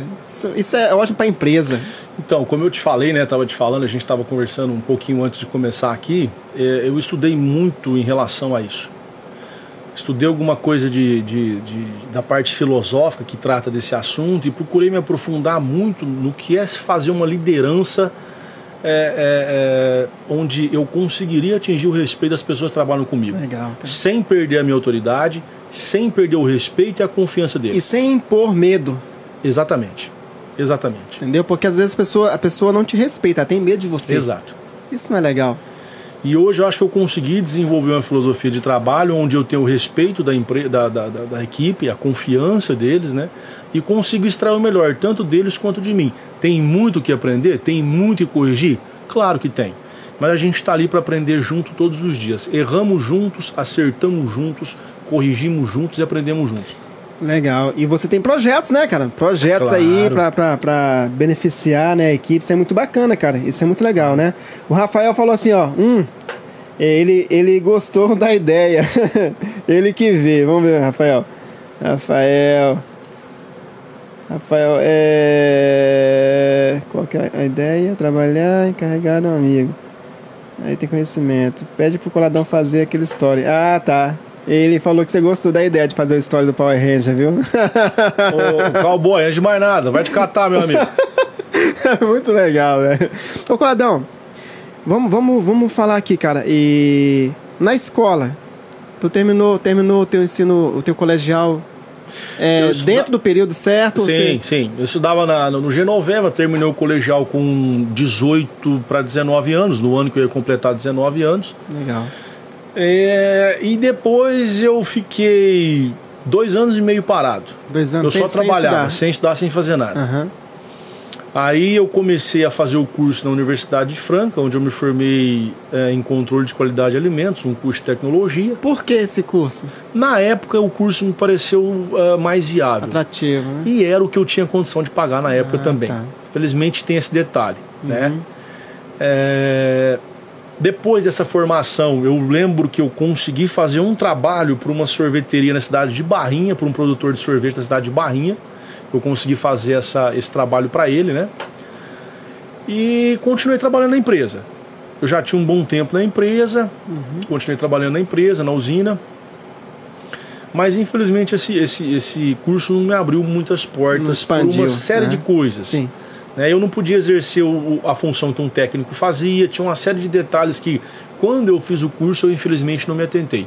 Mas o curso me trouxe uma bagagem e me, me, abriu a mente, me trouxe uma bagagem muito importante. Coisas que eh, eu trago para minha filosofia de vida até hoje. Eh, depois eu fiquei mais dois anos e alguma coisinha parado. Aí eu comecei a fazer o curso na ETEC de ah, Miguelópolis. né? Miguelópolis Aham. uma ETEC muito conceituada, muito famosa na região, Laurindo Alves de Queiroz. E eu me formei em técnico em agropecuária lá no ano de 2008. Viajava ao museu, o Sassá, o Edinho, amigão do peito, o Thiaguinho, que trabalhava com a gente na usina na época, e Uhum. a namorada do, do Edinho, a Ana Neri, na época. Nós viajávamos em quatro. Era uma, foi um. Ó, foi punk, hein? Eu trabalhava no Vespertino, eu tinha que ficar no Vespertino porque as aulas eram só de manhã. Agradeço os encarregados que eu trabalhei na época, eu dei dor de cabeça, um deles acho que foi o Elton, não me lembro, não me recordo, porque eles tinham que me manter no vespertino, né? às vezes isso é um estudando. incômodo, é uma, uma dificuldade é, para o encarregado. Sim, sim. Né? Mas todos me ajudaram de prontidão, devo muito a eles, a ajuda que eles me deram, todos, todos, sem citar nomes aqui, é, todos aí. E aí a gente, eu chegava em casa meia-noite e meia, mais ou menos. Uh, tinha dia que era um pouquinho mais tarde, a gente estava trabalhando mais longe, chegava uma hora. Quando era cinco e meia, a gente tinha que estar saindo aqui no Jardim da Barra. Para chegar lá em Miguelópolis, seis e meia, quinze para sete, a gente saiu um pouquinho mais cedo, se tivesse algum contratempo. Uhum. Para chegar lá em Miguelópolis, para ter aula às sete horas. Certo. Das sete até às onze horas da manhã. A gente ia às onze e meia e voltava, chegava em casa, almoçava e já ia para o trabalho de novo. Era bem corrido. Bem, bem corrido. É, é sacrificante, mas sim, te sim. ensina muita coisa. Legal, legal. Muito Aprendi bom. coisas maravilhosas lá. E esse curso foi o que me abriu portas para começar a trabalhar com a colheita de cana, né? Uhum. Eu fui uhum. encarregado de campo na usina por é, três anos da colheita manual, antiga, extinta, Frente 8. E depois eu fui, recebi um convite quando a Frente 8 se extinguiu uhum. para me tornar líder. Na época era liderança ainda no pit stop. Sim. Né? Ali na usina. Foi onde eu trabalhei com o Wellington. Trabalhei com o Adriano Puerto também. Uhum. E logo na sequência eu fui convidado pelo Luiz Humberto para ir para a oficina central. Na época, o pit stop não era do processo de manutenção agrícola, o PEMAG, uhum. era do processo de colheita agrícola. Certo. Quando o pit stop passa para o processo de, de, de, de, manutenção agrícola, o Luiz Humberto me convida para trabalhar na oficina e eu estou lá até hoje, graças a Deus. Legal. Tem um fato. Você gosta de história? Vou contar uma história aqui. As ideias. Nós não tinha um pingo de juízo quando estudava em Miguel Lopes. ah, Edinho, olha, maravilha. Onde o senhor estiver aí, um abraço, meu querido. Tiaguinho, Anério. Às sextas-feiras, quando a gente folgava, eu e o Tiaguinho tinha a mesma agenda, que o Tiaguinho também trabalhava na usina. Quando era folga, nós ia lá pro Poço do Japão almoçar. De lá nós ia pra Uberaba, não enfiava a cara. Igarapava ali. Igarapava. Uhum. As ideias. um dia, Chicão, nós saímos de Tuverava e nós vinha eu e o Thiaguinho tocando o terror que é Sananeira, mas nós esculachava. nós amarrou as camisas na cabeça. eu e o Thiaguinho atrás do carro. Vestiu uma blusa na cabeça da Nery. Meu Deus do céu. E fazendo, tinha sequestrado ela. Passava do lado dos carros, fazia assim, ó. Um na mão, fingia que tava com arma. E essa mulher se debatendo dentro do carro. Tira a música, gritando. do céu. E nós suando com essa menina e vindo. E o Edinho dirigindo, de sentando a bota. Gente. Aí nós parou no posto. ali em São Brito da Cachoeirinha. Uhum. Que era caminho. Certo. O Edinho foi lá, buscou a coca.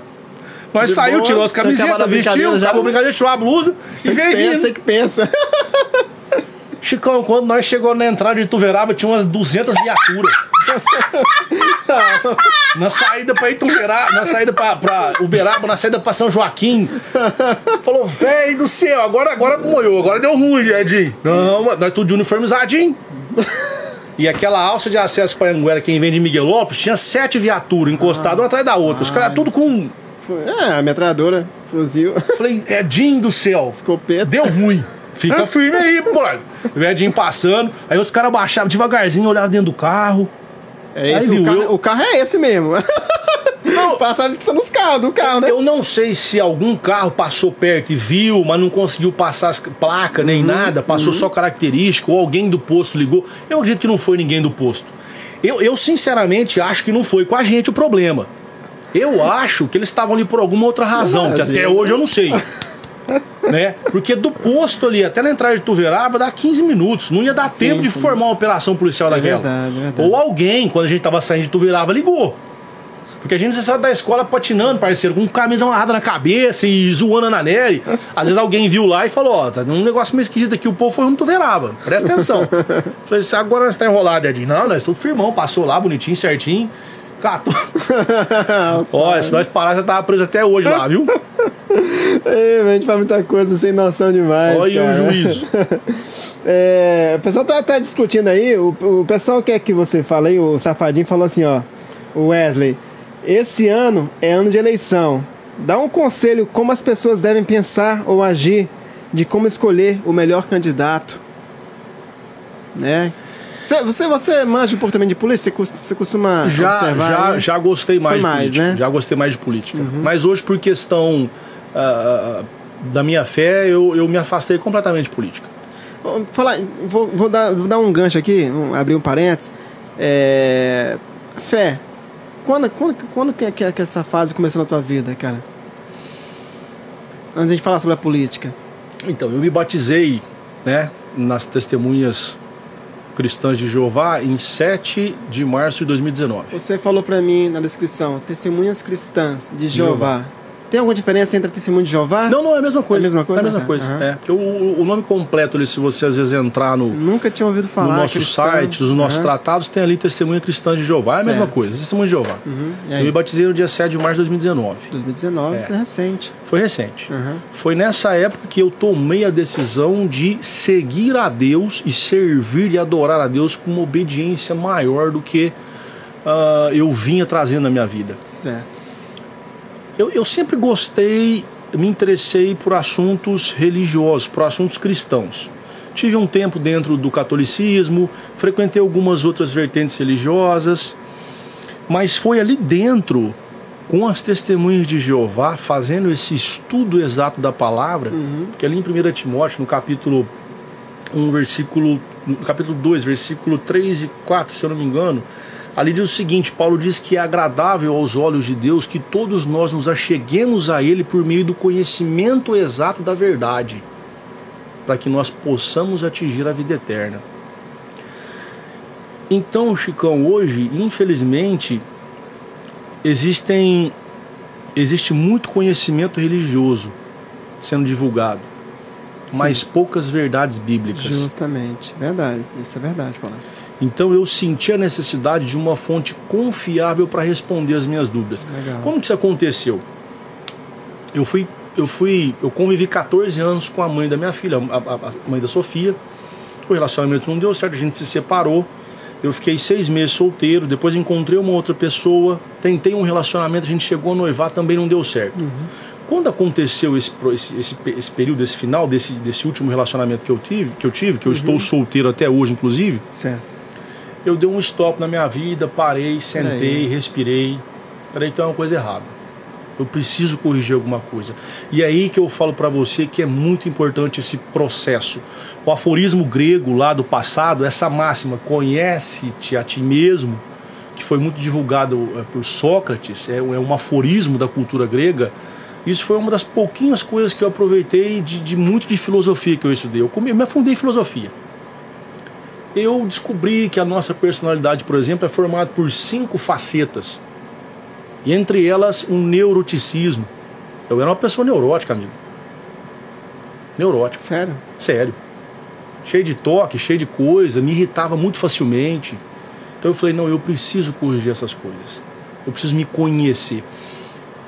Tem uma, uma, uma frase, uma citação que é atribuída a Benjamin Franklin, que diz o seguinte, que as três coisas, na época, óbvio, né, ele disse isso, mais duras da natureza é o aço, o diamante e o ser humano conhecer-se a si mesmo. É muito difícil esse processo, Chicão. Hoje eu falo que eu conheço 40% de mim. Eu consigo dominar 40% por cento de mim. E eu estou nesse processo de melhora dia após dia. É muito difícil. É um processo muito difícil. Conhecer os meus erros, os meus defeitos, os meus vícios, as minhas virtudes. Fortale... Porque nós, dependendo da sua formação, e aí o assunto é muito complexo, nós vamos resumir aqui. Dependendo da sua formação, você tem 10 qualidades e um defeito. Você vai focar só no defeito. Eu bati mais na tecla do defeito. Exato. Isso é uma faceta muito grave do neuroticismo. A busca incansável pela perfeição, pelo perfeccionismo, é uma faceta muito grave do neuroticismo. A irritabilidade constante que você tem é uma faceta do neuroticismo que precisa ser corrigida. Então, quando eu terminei esse processo, eu falei: não, eu preciso. Eu estava ser, seguindo a, a- a Deus.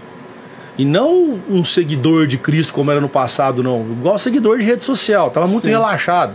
Aquele de cristão. longe, de é, longe. exato. Aquele cristão morno que Jesus fala lá no comecinho do livro de Estou a Apocalipse. ponto de vomitar. Vou te vomitar se É. você não, não ficar quente nem frio, Uhum. né? Então eu tava morno demais. Eu falei, não, eu preciso, eu preciso um me jeito. esquentar. E aí vem todas aquelas questões existenciais, né? Porque todo mundo tem. O que acontece com a gente quando a gente morre? Será que tem inferno de fogo mesmo? É, é, é, será que a Terra vai ser destruída? O que, que eu estou fazendo aqui? Qual é o meu propósito? Todas essas perguntas existenciais começaram a explodir na minha cabeça. Foi Legal. onde eu comecei a estudar a Bíblia com as testemunhas de Jeová. E é ali que eu encontrei as respostas mais plausíveis e mais aceitáveis para a minha fé, onde eu consegui fortalecer a minha fé. Bacana. Tem muito o que fazer ainda, mas hoje eu me considero uma pessoa muito mais forte, muito mais preparada do que no passado, inclusive para responder essas perguntas, né? Quando as pessoas chegam até mim e inclusive responder essas perguntas para mim mesmo. Aí Eu não concordava, por exemplo, com o fato de que a pessoa, como algumas vertentes religiosas, infelizmente ensinam, que a pessoa morre e vai para o inferno. Aí um dia eu me lembro, eu perguntei para um clérigo a respeito disso, e isso não tem na Bíblia. Não existe a palavra inferno na Bíblia. Existe uma tradução ah, equivocada do que é essa palavra. Porque assim, a Bíblia ela tem 66 livros.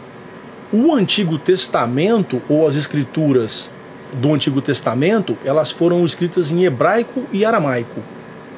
Você pode pegar todos os livros do Antigo Testamento, você pode ver, não fala, não menciona sobre inferno.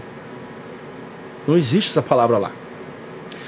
E o Novo Testamento, que são os livros da vinda de Cristo, que começa ali com os evangelhos, Mateus, Marcos, Lucas e João, e segue até Apocalipse, eles foram escritos em grego. E infelizmente, algumas traduções traduziram a palavra Hades e Seol como inferno. Mas não, Hades e Seol, naquela época, conforme foi mencionado, significa sepultura. Hades, Hades. Hades e Seol são, são, são palavras gregas. Mas por que, que, que as duas palavras diferentes é, querem, é, significam sepultura? Porque é a mesma coisa que eu falar é, túmulo e sepultura. Ela tem o mesmo significado. É porque, é porque tem uma passagem é, que Jesus fala sobre é, Lázaro, né? Uhum, E o homem rico, né? uhum, Que os dois chegaram a morrer, né? uhum, E Lázaro foi levado pelos anjos para o seio de Abraão, né? E o rico uhum, ficou em tormentos, né? Ardendo em chamas, né? uhum. E O que, é que, que é você é, fala sobre essa, essa, essa passagem? Essa passagem, Chicão, ela é bem pragmática e bem complexa de ser explicada aqui com pouco tempo. Né? É preciso entender que nessa passagem Jesus está exemplificando o seguinte: que a, o pobre que foi levado para o seio de Abraão Lugar representava de descanso. isso, representava o povo oprimido que ele veio resgatar. Porque até aquele momento da vinda de Cristo, o povo judeu vivia sob a lei mosaica. Hoje nós vivemos sob a lei do Cristo. O povo daquela época vivia sobre o efeito da lei. Hoje nós vivemos sobre o efeito do amor. A lei do amor. A lei régia da. Bíblia, Mateus 7,12. É a lei régia da Bíblia. Tudo que você quer que façam a você, faça a seu semelhante. Olha o que, que ele disse. Nisso se resume a lei e os profetas. O cara hoje, se ele quiser ser cristão, independente da vertente que ele está seguindo, lê o Sermão do Monte, coloca em prática. Capítulo 5, 6, 7 de Mateus. Ponto final. Coloca em prática o que está ali. Então, o rico que está queimando nesse tormento, entre aspas, significava os fariseus, os saduceus, os sacerdotes e todos aqueles responsáveis pela opressão do povo. Porque Jesus veio salvar aquelas almas. Ele falava: eu, tô, eu tenho dó desse povo. Eles são como ovelhas, esfolados aí sem pastor. Porque os sacerdotes, eles oprimiam demais Sim, o povo judeu o naquela jogo era época. muito pesado, né? Então- Inclusive eles não, não Exato. cumpriam, né? Não cumpriam. Eles falavam, mas não cumpriam. Não cumpriam. Então, essa explicando resumidamente, Uhum. é preciso tempo para sentar, pegar uma publicação para apontar os pontos para você, pegar os textos bíblicos. Mas resumindo, por quê? João 5, 28 e 29. Ali Jesus disse o seguinte, ó. E isso derruba completamente a ideia de que quando a pessoa morre, ela é ruim, ela vai para o inferno de fogo, ou quando ela morre, ela é boa, ela vai diretamente para o céu. Mateus 5, 28 e 29 diz o seguinte: o próprio Cristo falando. Não se surpreenda ou não se admire, dependendo da versão que você for ler, a Almeida Revisada, Almeida Revista, Almeida Atualizada, Sociedade Bíblica Britânica. Não se admirem, mas vem a hora em que todos os que estão na memória de Deus, algumas Bíblias vão trazer sepulcros memoriais, algumas Bíblias vão trazer túmulos memoriais, ou seja, a memória de Deus, vão ouvir a voz dele. De quem? De Jeová Deus. E vão sair, ou seja, vão ser ressuscitados. Os que fizeram coisas boas para uma ressurreição de vida eterna e os que fizeram coisas ruins para uma ressurreição de julgamento. A versão Almeida, até 1996, vai trazer a palavra condenação. Uhum. Mas a condenação depois de um julgamento. São etapas. Né? Então, se o próprio Cristo está falando sobre isso, de que as pessoas que vão morreram, elas, elas estão lá na, na memória de Deus e vão ser ressuscitadas, cadê o inferno de fogo? Por que, que as pessoas do passado, você não vê Abraão, você não vê Jacó, você não vê Isaac, você não vê os grandes profetas, Jeremias, Ezequiel, Isaías, falar de nenhum inferno? E eles profetizavam pesado contra os erros do povo de Israel daquela época, que o povo errava muito. Você não vê ele falar. Se você pegar o livro de Gênesis, quando Jeová Deus dá a sentença para Adão, quando ele sentencia Adão, porque Adão cometeu o erro, o que, que ele falou para Adão? Primeiro, vamos analisar aqui, vamos raciocinar, Chicão. Quer pecado mais grave do que o de Adão? Não tem. Adão pecou contra o próprio Deus. Não existe pecado mais grave do que o pecado de Adão. Nós estamos na condição que estamos hoje por causa dele, da rebelião que foi feita entre ele, Satanás e Eva. O que, que ele fala? Do suor do seu rosto você vai comer pão, você vai ter que trabalhar para você comer, para você se alimentar. E quando você morrer, você vai voltar para o pó da terra, porque do pó viestes e ao pó retornaste. Ele não falou que Adão ia ficar queimando no inferno de fogo. Não, falou não. O próprio Deus. Não falou isso. Então, essas, como eu disse para você que Paulo, escrevendo a carta para Timóteo, falou: nós precisamos ter o conhecimento exato da verdade. Eu não posso concordar com qualquer coisa que cheguem para mim hoje me oferecendo como ensinamento religioso. Tem que tomar cuidado. Você tem que realmente Porque averiguar, a minha, exato, pesquisar, né? É a minha fé que está em jogo. Sim. É o meu direito à vida eterna que está em jogo. Muito bom. Não é? é certeza. O, o, eu estava conversando um dia desses com uma pessoa e a pessoa falou que todo mundo tem a sua hora certa de morrer. Todo mundo tem a sua hora predestinada por Deus. Eu nunca aceitei isso. Isso, isso eu escuto há anos. Uhum. Eu nunca aceitei isso. Como que Deus, a maior fonte de amor, de justiça do mundo, determina como as pessoas vão morrer? A Isabela Nardoni vai cair de um prédio. Eu vou fazer que o pai dela ficar meio doido, meio xarope, nunca cadastro, dar umas pancadas nela e jogar do prédio. Ah, o, o, o, João Hélio, não sei se vocês, o pessoal mais novo não vai se recordar, mas foi um, um, um crime que ficou muito notório. É, aconteceu, se eu não me engano, na cidade de Santo André, em 1997, se não me falha a memória, onde os ladrões roubaram o carro, tirou a mãe do carro e a mãe foi tentar tirar o garoto, o garoto ficou preso no cinto, ele foi arrastado por quase dois quilômetros. Sim, eu lembro. Sim. Como que Deus vai planejar um negócio desse? Não, não. não existe isso. Não, eu também concordo. E aí eu perguntei para ele, eu falei, você tem filhos? Ele falou, tem, tenho dois. Eu falei, então escolhe como e quando seus filhos vão morrer? Ele quer isso, velho? Não, não, não, você tá doido? Ué, se é. Deus pode fazer, você também pode fazer nesse sentido. Você foi feito a imagem e semelhança de Deus, velho. Então nós precisamos entender isso. É preciso estudar as escrituras, é preciso entender os pontos principais das escrituras, e lá tá, e tá tudo ali. Sim, com certeza. Tá tudo ali. Com certeza. Para que eu não aceite qualquer tipo de ensinamento religioso adulterado, para que isso não afete a minha fé, para que isso não me atrapalhe. Muito né? bom, muito bom. Isso é isso, Chicão, é um processo que a gente tem que fazer continuamente. Com certeza. Com tá oração, tá com leitura, buscando, com né? pesquisa, é, buscar, entender por que, que certas coisas acontecem, uhum. né? É, e todo esse processo ele se dá, infelizmente, porque Deus recebeu uma acusação moral. Teve um, um caso também de um, de um, de um jovem que eu estava conversando com ele a respeito desse assunto. Ele falou assim para mim: ah, Deus podia ter matado Adão e Eva lá e ter matado Satanás e ter feito tudo de novo. falou, não, não é bem assim que funciona. Deus recebeu uma acusação moral e você demora a corrigir uma acusação moral. Se eu, ó, eu sou uma pessoa de credibilidade. Se eu chegar para você e falar assim, o Chicão é ladrão, você não é ladrão.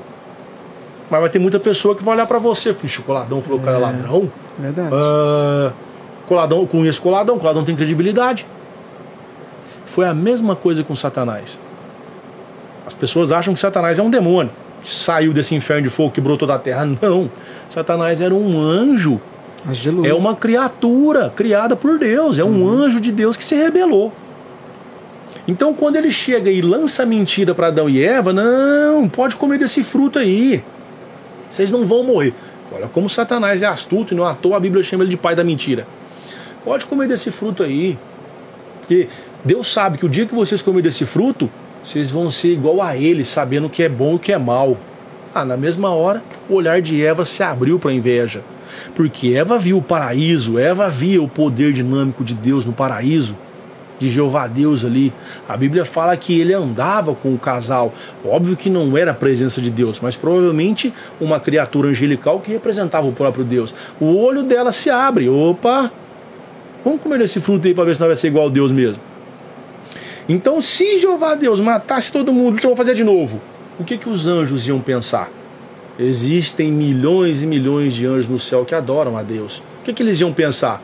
Ah, Jeová, mas peraí, mas por que, que você não deixou a gente ver se Adão e Eva ia ficar igual o Senhor poderoso? Você já matou eles. Isso poderia criar uma revolta Justamente. sem precedente. Muito né? bacana. Então a gente precisa entender todos esses pontos aí. E a Bíblia nos ensina com muita prioridade de palavras isso aí. Ah, o, o cara é cheio de conhecimento, gente, viu? Tivemos aí uma aula aí uma aula, uma aula pode ser escatológica, mais ou menos? Teológica, né? Teológica, né? E voltando ao assunto, né? É, tudo bem que hoje a gente, a gente, você, né, a gente defende o reino, né, o reino de Deus, o reino de Jeová, mas em relação ao reino é, daqui, desse mundo, então, voltando que, é que as pessoas, da, da, que as pessoas têm que atentar para poder Aí escolher vou, bem? Exato. Aí eu vou falar o seguinte. Ah. Aí eu vou fazer Wesley, amigão, presta atenção aí, Ô, meu boy, meu brother, meu parceiro. Não sai daí não, safadinho. Presta atenção. Ó, hoje, uh, nós, as testemunhas de Jeová, a gente uh, não vota. Vocês não votam? Não, a gente não escolhe candidato, melhor dizendo. E o que, é que vocês fazem? A gente vai na urna e anula o voto. Anula? É. Mas o, o, o, o, nulo ele não pode ser usado, então? Não, não ele não é usado para legenda branca. Certo. A gente chega lá, digita uma numeração 000, geralmente que não tem legenda, uhum. e anula o voto. Certo. Porque no Brasil é obrigatório o voto. Então nós, respeit... nós respeitamos as autoridades. Uhum. Nós queremos que as autoridades. A Bíblia fala que é necessário que os reis estejam onde estejam. Eles foram estabelecidos ali por Deus. Então, deixa eu falar. Já que vocês anulam o voto, então vocês não, é... não cobram. Não cobram nada do, dos políticos, então. Não. Deixa. Não. Eles... Vai adiantar? Entendeu? Vai adiantar? Então, o, o, então respondendo aí o, o que o Wesley estava falando. Perguntando, primeiro, Wesley, você quer escolher um bom candidato? Eu te aconselho, vê o passado do cara. Vê se ele tem alguma coisa errada. Difícil, difícil não ter. Quem hoje? Quem? Dos nossos candidatos, não vou citar nome não. Quem, Quem? hoje? Quem? Que não tem um vacilo. Segundo, presta atenção no sistema político onde esse cara vai entrar para governar. O sistema político é sadio? O sistema político no nosso país é sadio hoje? Verdade. Um sistema onde um deputado ganha 180 mil reais por mês. Rapaz, isso é muita grana, velho. Com fora, verba, fora, gabinete, com verba não sei o quê, com verba não sei o quê, com auxílio não sei o quê. E, e o povo passando fome, o povo passando opressão. Terceiro, existe possibilidade alguma desse cenário melhorar? Hum.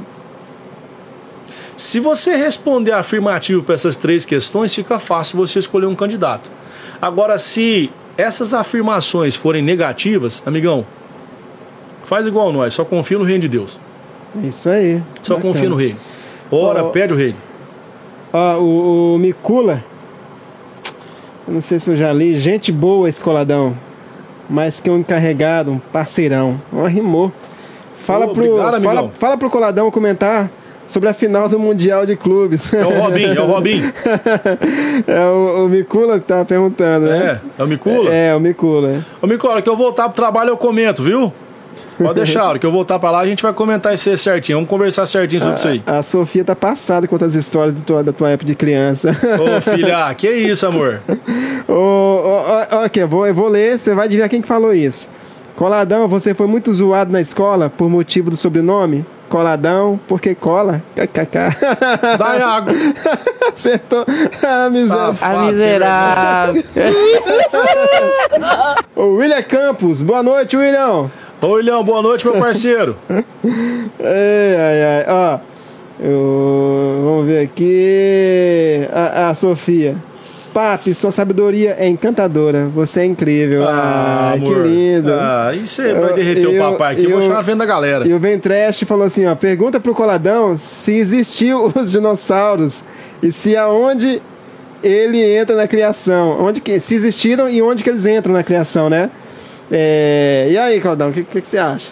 Chicão, as evidências são claras. E onde que eles entrariam na criação? Aí eu preciso fazer uma outra pergunta pra ele. Será que Deus se interessou em colocar os dinossauros na criação, no relato bíblico?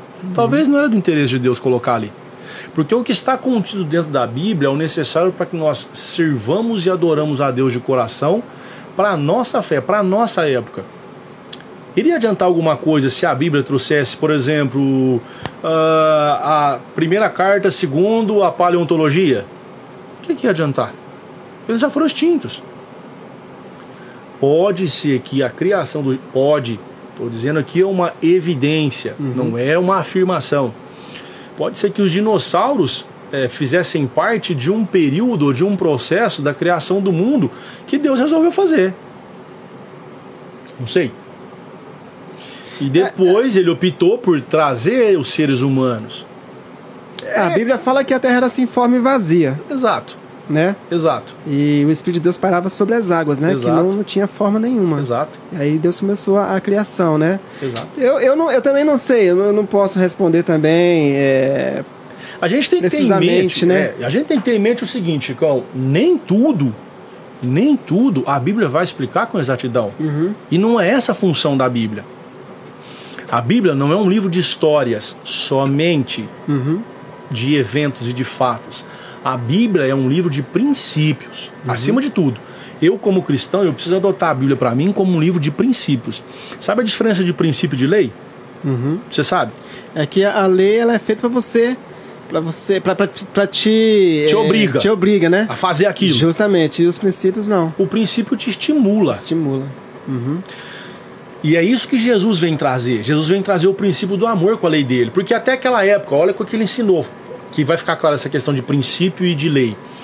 Existia a lei do adultério. Quem adulterasse era apedrejado. Já até a O morte. que, que ele falou no Sermão do Monte? Quem não tiver pecado, Atira a primeira pedra. Ou ele disse, no Sermão, No do, Sermão Monte, do Monte, melhor dizendo, verdade, ele disse é. o seguinte: quem olhar para uma mulher a ponto de desejá-la já cometeu adultério no coração. verdade. Tá escrito na Bíblia, na- nas escrituras aí, não assassine o seu irmão, não mate o seu próximo. Mas se você odeia o seu irmão no seu coração, você já cometeu assassinato. Vai muito mais além disso, muito né? mais além. Da, da, da- da muito, obra, né? muito mais além. Ele vem trazer o princípio do amor. Então, se eu entro num carro, Chicão, hoje, eu puxo o cinto de segurança. Troca, vou pôr esse cinto aqui porque senão eu vou tomar uma multa. Eu estou sob o efeito da lei. Se eu o cinto de segurança, não, eu vou colocar porque vai proteger a minha vida e das pessoas que estão comigo no carro. Eu estou sob o princípio do amor. Então eu preciso entender que a Bíblia é um livro de princípios e eu tenho que extrair os melhores princípios que estão na Bíblia e usar para o meu momento agora. Legal, legal. Ó, pra você ter uma ideia, o, Bra... o mundo tem aproximadamente tem um pouco mais de 200 nações e federações. Né? Em 184, isso é um dado, informação antiga que eu vi, deve ter até mudado. Em 184, de alguma forma, o decálogo, ou seja, os 10 mandamentos, eles foram usados como base de lei civil, penal, para alguma coisa em algum determinado país. Não matar, Virou base de lei civil, lei penal. Não roubar, virou base de lei penal. Só o mandamento de amar a Deus sobre todas as coisas que não virou lei. Então será que a Bíblia não é útil? O- a Bíblia é o melhor livro de filosofia que tem. Tudo que existe nos ramos filosóficos, de alguma forma, está descrito dentro da Bíblia. A palavra fala que a Bíblia é útil para ensinar, para endireitar a Verdade, injustiça, para corrigir, para disciplinar. Tá tudo dentro da Bíblia. É verdade. Então eu preciso extrair esses princípios. Eu preciso, ó, vamos tirar aqui o contexto religioso. Vamos raciocinar dessa forma. Vamos tirar Deus do contexto um pouquinho aqui. E vamos pegar dois mandamentos do Decálogo, que ficou conhecido os dez mandamentos. Não matar e não roubar. Se todas as pessoas do mundo praticassem esses dois conceitos, independente do Deus que veio, tá? Não estou dizendo aqui shintoísmo, budismo, hinduísmo, é, é, é, o islamismo, o judaísmo, não. Independente do Deus que veio, a partir de hoje ninguém mais rouba e ninguém mais mata. Como é que o mundo estaria? O mundo estaria muito melhor. Então, como que a Bíblia não é útil? Em tudo. Em tudo. Então, respondendo a pergunta do Mateus, é difícil explicar isso por meio da Bíblia. Tá? A Bíblia não vai trazer todas as respostas para no, as nossas perguntas, mas eu te garanto que a Bíblia vai trazer todas as respostas para as suas necessidades espirituais. Basta você procurar. Bacana. Ó, é, o Francisco Jamaica. Ô, Jamaiquinha, abraço, meu parceiro. Boa noite. É, grande amigo e irmão, pessoa maravilhosa que tenho muito respeito. Tamo junto, meu A brother. Ana Nery chegou aí, ó. Ana Nery, meu amor, um abraço. Contando as histórias aí da, da época você, da faculdade lá. né? Boa noite, meu grande amigo. Pessoa maravilhosa que tenho todo respeito. E o Edson Petrucci. Ô, Edinho! Edson, Esse é o Sassá. Edson Sassá. Esse é o grande Sassá. abraço ao coladão, amigo e irmão. Tamo junto, meu parceiro. Saudade. Te amo, meu parceiro. Ó, ó, o Geilson aí, o Geilson chegou aí. Boa noite, Geilson. Seja bem-vindo, meu irmão. O Edson Petrucci falou assim: grandes momentos indo para o colégio agrícola. Eu não sei se ele pegou a história lá, mas. Acho que ele pegou. Edinho, responde aí se você pegou. Lembra de mais alguma aí, Edinho? Ô, ô, ô, Coladão.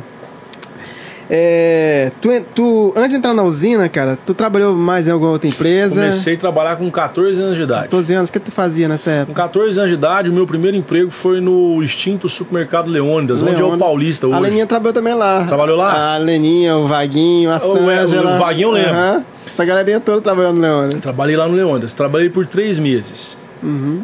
E eu peguei os meses de. ah, Uns 14 não, anos? 14 anos. Naquela época podia. Podia, né? Fui todo garboso, pomposo, tirar minha carteira de trabalho com 14 anos de idade. Parecia uma joia quando peguei aquela, aquele caderninho de Legal. capa azul. Aham. Hoje, minha foto era preto e branco ainda, parceiro. Olha aí. Hoje. é, acho que nem se fala. Você pergunta para um jovem hoje, acho que ele nem sabe a carteira de trabalho. Sabe, não tira. Verdade, verdade. É, a gente ia no Ministério do Trabalho, na vara do trabalho, não sei se é, se é- se é hoje lá ainda. Uhum. A gente ia lá para poder tirar essa carteira de trabalho. E eu trabalhei novembro, dezembro e janeiro e estava atrapalhando meus estudos. Que não tinha horário, supermercado você entrava, não tinha horário para sair. Tu tá fundamental ainda, né? Eu tava finalizando, tava finalizando Sétima série. Uhum. é, sétima, oitava série, tava finalizando. Já tava no Genoveva, que aí eu saí da, do Adolfo, que eu fiz até a sexta série, sétima e oitava eu já fiz noturno no Genoveva pra poder trabalhar, começar Certo. a trabalhar. E aí eu trabalhei por três meses lá, começou a apertar, atrapalhando a escola, atrapalhando ah, o estudo. Uhum.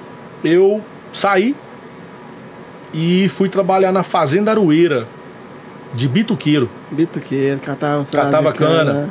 Ô, fase boa da vida, rapaz do céu, pensa. Escola de vida, a gente aprendeu muito, eu aprendi muito lá com, com, com os nossos amigos Na de trabalho época, lá. era, qual que era a empresa? Na época, a, a, a Era, era Fazenda russo? Aroeira, não, era, era, era registrado na Fazenda Aroeira mesmo. Ah, tá. A o, o patrão Ronaldo Virela Rosa era o empregador, Uhum. era a empresa aberta no nome dele mesmo. E a, a, a, a Fazenda Aroeira fornecia cana para Vale do Rosário. Vale do Rosário. Era Vale do Rosário, a lendária Vale do Rosário. Uhum. né? Trabalhei por quatro anos nesse regime, safrista. Fiz Uhum. quatro safras lá trabalhando, fazendo esse serviço. Legal. Bituqueiro, serviço geral na época do plantio de cana. Uhum. Depois, com 18 anos, eu entrei na Carol. Carol. É a antiga Cooperativa dos Agricultores da região Aham. de Orlândia. Trabalhei por dois anos na Carol, de ah, 99 a 2000. Eu saí da Carol em fevereiro de 2000, Dia 24 de abril de 2000 eu entrei na usina Tamogiana. Legal. Mesmo Na ano. Mogiana tu, tu, tu começou aonde ali? Mogiana eu fiz na roça, eu fiz tudo que você pensar, que você Mesmo, imaginar. cara? Trabalhei com herbicida, trabalhei na vinhaça, trabalhei com adubação, com plantio de cana, plantio de soja, trabalhei com colheita. Uma escola de vida. Tive mestres, mestres, mestres. Profe- A gente falou da importância dos professores ali, né? Sim, sim. Não tem como você ser nada na vida sem, sem se você não passou por um professor. Você não, não tem como. Você precisa. Um, um bom engenheiro, um bom médico, um bom dentista, ah, presidente. pre- esquece presidente. Presidente você pode ser sem professor. É o único É, país é, que aceita. Inclusive, é, na época da, da, da Ana Nery e do, do, do Edson, é que tu começou a estudar lá? Tu estava na usina já? Quando você começou a Tava estudar? na usina, já tava na usina. Legal, Já. legal. Legal. E aí, o, o Colado, é, você foi pro pit stop, né, na época? Sim, aí eu Depois- fiquei. Aí, aí desse processo, quando eu terminei o curso, eu fiquei mais uns seis meses trabalhando no herbicida. Eu passei para operador. Até então eu era ajudante geral. Uhum. Certo. Era rurícola, fazia Certo. de tudo lá. É, mas como a gente estava estudando, tinha um pouco mais de facili- facilidade com, com algumas coisas para fazer ali. é, trabalhei com, com, com amigos lendários na usina Tamogiana, Zé Augusto, Zé Augusto. professor Sasso, Aham. mestre, mestre, mestre, me Trabalhou com, muito. trabalhou com Três Coco também? Não conheço esse cara, não. Sebastião Falcão? No Sebastião Falcão trabalhei. O Falcão é... Os Três Coco. Não, mas eu não, não conheço esse apelido dele, não. Esse aí. É, é, é o- Deixa, deixa passar esse aí, inclusive. é o. Como é que ele fala? É. Sei o que amarela? É, ele gostava de pegar um Boca peixe. amarela? É, não, pegar um peixe lá. Não sei se era meio amarela, não sei. Hum. Tem um peixe que ele gostava de, de pegar lá. Gente boa. Mandi? Depois eu vou, Ah. eu vou lembrar. Não, tinha um Falcão é lenda também. Tinha um Falcão, Lenda, gente né, boa, cara? gente boníssima. Aprendi bastante também. E tava sempre lá com nós na época de plantio. Trabalhei com vários lá. Legal, pessoas. legal, Aprende- você aprende muito. Muito E aí, bem. finalizando, eu trabalhei um período de operador de máquina. Uhum. Eu trabalhava com aqueles tratores autopropelidos do veneno para aplicação, as Certo. parrudas ali, Aham. os, as uniportes, né? Uniporte. Uhum. E aí eu recebi, é, é, é, é, fiz o teste, né? O, o líder na época era o Seleguim de Guará. Ele saiu da frente 8, abriu uma vaga, eu me inscrevi, preenchi os requisitos lá, né? Passei pela entrevista, pela bancada do pessoal, e aí eu fui convidado a fazer parte da, da frente 8 como, como liderança Legal, legal. de frente. Aí eu trabalhei por três, três, três quatro safras, pegou um, um pouquinho do plantio ali do ano seguinte, aí depois que eu fui o pit stop. Eu vou dar um salto aqui, ô, ô Coladão. É, tu tá quanto, quanto tempo ali na, na, na- na- Oficina? como encarregado ali na, na oficina? Hum. Vai pro sexto ano. Legal. Ali, ali na, na automotiva, ali, na na- na, automotiva. central ali. Exato. Bacana. Ô, Coladão, cara, vamos dar um outro salto aqui, cara. E. E durante todo esse, esse, esse tempo aí, cara, de trabalho, estudo, e tu, costuma, é, tu costumava ali dar uma atenção pra saúde ali, pro, condicionamento físico? Sempre. O que, que, tu- que que tu faz? Sempre que, que tu sempre fez? Que, tu sempre... Se- Sempre fiz atividade física regular. É, cara. Uhum. Tentava controlar o peso, tentava é, é, é, me alimentar com qualidade, né? Legal. Sem fazer exageros. Consumo bebida alcoólica, mas Uhum. sempre com moderação. É, evitar exageros, né? De carboidrato, de gorduras, de açúcar. Sempre procurei me preocupar muito com a alimentação. Eu queria entrar né, né, nessa, nessa área aí, em relação a, a, a mensagem que o Dayago mandou Uhum. no começo da, da- da- da- do podcast aí, Uhum. sobre aquele, aquele caso lá, aquele incidente que Do você infarto. teve, do infarto. Como é, que- como é que foi? Como é que se deu? Vamos Por lá. quê? No dia 5 de abril do ano passado, eu estava no Hospital do Coração de Franca, que também é a unidade que trata doentes de câncer em Franca. Olha que Certo. ironia. Fui levar uma tia minha para fazer um pós-cirúrgico, um acompanhamento. E eu fui inclusive com roupa da usina mesmo. Né? Fui com já fui pronto, porque eu, eu sabia que ia demorar um pouco. Então, chegando em casa, eu ia deixar. Minha mãe foi junto, tava minha mãe e minha tia, ia deixar elas em casa e já ia vir para a usina para trabalhar. Certo. Na época, eu estava no Vespertino. Não, repetindo. Né? Quem era o parceiro meu ali que estava na parte de trator, que geralmente tinha um apoio o outro encarregado era o São Paulino, eu até entrei em contato com o Sampa, falei, Sampa, amanhã eu tenho que levar a, a minha tia em, em, em, em Franca tal, talvez eu vou demorar a atrasar um pouquinho aí, beleza. Não, Cladão, vai lá, resolve lá, depois a gente vê. Cheguei nove e meia da manhã em, em, em Franca. Deixei minha tia no, no, no atendimento, uh, desci com o carro no estacionamento, parei debaixo de uma sombra, abri a porta do carro e tô relaxando. De boa ali. E aí me deu uma dor de barriga muito forte. Muito forte mesmo. Uma coisa que não, não era típica do, do, da minha fisiologia. E eu peguei e fui lá, usei o banheiro no hospital. E depois que eu usei o banheiro foi uma vez só, não foi aquela coisa intermitente, foi uma uhum. vez só. Eu já não, não, me senti muito legal. Eu estava achando que era alguma intoxicação, fígado, alguma alimentar, coisa. Foi alguma coisa alimentar que eu comi no domingo. No domingo eu tinha é, comido carne, é, churrasco, tinha tomado uma cervejinha. Falei, às vezes não caiu legal, não pegou bem. Uhum. E. Bom, vamos ver. E aí, esse incômodo foi uh, aumentando, aumentou para um incômodo meio estomacal, uma pressão aqui na boca do estômago. E aí eu fui uh, almoçar. Deu hora do almoço, eu peguei um, dois salgados na cantina, um suco de laranja e fui almoçar. Ali no hospital tem uma área onde os, os pacientes, os acompanhantes almoçam. Eles, eles dão almoço lá no hospital, inclusive é uma instituição maravilhosa, faz um trabalho maravilhoso. E aí eu peguei e fui almoçar com a minha tia com a minha mãe. Peguei esse suco, esse salgado, sentei, comi. Deu um momento lá, eles voltaram para o atendimento. Eu desci para o carro. Certo. E aí esse incômodo aumentou. Esse desconforto aumentou. E aí logo depois que eu comi, eu vomitei a primeira vez. Uhum. Era por volta da uma hora da tarde. Certo. E aí esse incômodo aumentou um pouco mais. Aí já começou a aparecer uma pressão aqui no, no, no, no peito. Mas eu juro, você vai imaginar que é um infarto? Não vai imaginar que é um infarto. Para mim eu tava era contaminação, botulismo, tava vendo um monte de coisa na cabeça. Uhum. Beleza, aí minha tia saiu por volta das, das três horas, a gente, do lado do hospital tem um mercadinho, nós passamos nesse mercadinho ainda, pegou umas coisas, umas frutas lá, eu tomei uma água, montamos no carro e vim embora, vim dirigindo. Quando chegou na altura dos curtumes ali, onde tem aquele cheiro forte ali chegando em Franca, uhum. eu parei o carro e vomitei mais uma vez. E aí a dor começou a vir dar uma radiada no braço. braço. Falei, opa, o negócio aí já tá meio esquisito. Não tem nesse carro e embora. Tava bem, então, não tive tontura, não tive falta de ar, não tive, não tive nada disso. Palpitação, isso não tive nada. Chegando no São Joaquim era, era por volta das 5 e alguma coisinha. Deixei minha tia em casa, ela mora perto da minha casa. Falei, mãe, eu preciso ir pro hospital. É um negócio que não tá legal, não. Não, vamos passar ali no trabalho do seu, do seu padrasto ali, a gente pega ele, ele tava saindo, passei ele, peguei meu padrasto e fomos pro hospital. Isso, a pandemia, em abril, ano passado, tava no auge, o negócio tava arrebentando.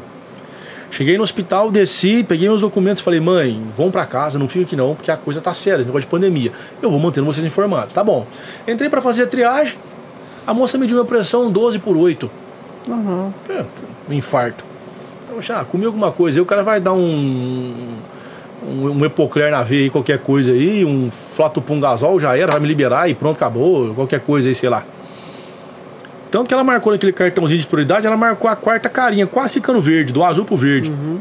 Eu falei, moça, mas não vai demorar, não. Eu tô com, com incômodo aqui, tá meio esquisito. Não, não vai demorar, não, pode ficar tranquilo. E realmente não demorou. Foi coisa de dois minutinhos. Eu sentei na cadeira, o médico chamou, eu entrei na sala, eu nem sentei. Ele falou, peraí, mocinho, o que, que, que aconteceu com você? Ah, doutor, eu tô com um incômodo, um negócio meio do. Um minutinho só. Só na porta chamou o enfermeiro já veio com cadeira de roda.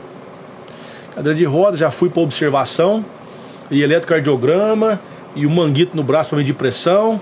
Ela já veio com duas injeções desse tamanho e pediu nem licença. Levantou o couro da barriga e enfiou essa injeção na barriga, que são os anticoagulantes, né? Uma delícia, muito bom. Aquela coisa, veio de uma vez e tô ali, uma coleta de sangue, um eletro, duas, dois eletro, três, três eletro. Foi 11 e meia da, da, da noite, a plantonista chegou. Falou, Leandro, você vai precisar ir pra UTI. Você infartou. Hum. Falei, o quê? Chicão, no domingo anterior ao dia 5 eu tinha corrido 12 quilômetros. E eu ia sair para correr naquele domingo, porque o dia 5 de abril, se eu não me engano, foi domingo de Páscoa. Eu só não fui porque eu fiquei em casa. E aí eu saí ali fora um pouquinho, meu amigo estava em casa, o Thiago, que mora para baixo, casa trabalha com a gente na usina também, o Thiago estava em casa, eu fui ali e a gente começou a conversar. Ficou conversando ali, eu acabei não indo correr. Talvez eu teria passado mal na hora da corrida. e talvez seria uma coisa mais grave com até. Certeza. Daria alguma coisa mais grave. E aí, Chicão, à meia-noite e meia do dia 6 de abril eu entrei pra UTI. E fiquei, fiquei, ó, meu amigo, não desejo para ninguém. Que coisa complicada. A saúde da gente é fundamental E eu fiquei, fiquei, eu fiquei lúcido. Porque alguns pacientes que você via ali no, no, no na, na, UTI, a, a, a, imensa maioria que estava comigo ali eram pessoas de idade avançada, com problemas de saúde bem sérios, cirurgias bem sérias. E tive a infelicidade de ver um falecimento, de, de ver uma pessoa morrendo ali, uhum. ver uma reanimação com um desfibrilador. Meu amigo do céu, aquilo ninguém merece. Onde bate aquilo, nego, voa peruca, voa dentadura, o negócio é punk lá. O trem é complicado. Forte, né? Não, você tá doido. Que, que é aquilo? Não é fácil, não. E aí eu saí na segunda-feira seguinte. Recebi alta, fiquei mais três dias de observação no hospital e depois eu fui para casa. E aí, o que, que aconteceu no meu caso? Vamos lá. Que aí as pessoas precisam prestar atenção e não negligenciar nenhum sintoma. Certo. Eu não estava achando que era infarto. Mas eu já tinha lido a respeito. Uhum. Que é os, os principais sintomas do infarto são esses: um desconforto estomacal, começa com uma dor no braço, que vai radiando, um incômodo. Não era bem uma dor, era uma tensão que corria pelo braço quando, quando intensificou à tarde. Necessariamente você não vai desmaiar, você não vai ter palpitação, você não vai ter aumento ou queda súbita de pressão, né? Necessariamente você não vai ter isso. Então, eu fiz o cateterismo, o meu coração está limpo, está saudável não tem entupimento de veia, não tem miocardia, não tem nada de errado com o meu coração. Mas apareceu um coágulo no meu sangue. Coágulo é um pedacinho de sangue que endurece ali, né? Sangue coagulado, só de né? sangue pisado, uhum. e obstruiu a veia distal da parte esquerda do coração.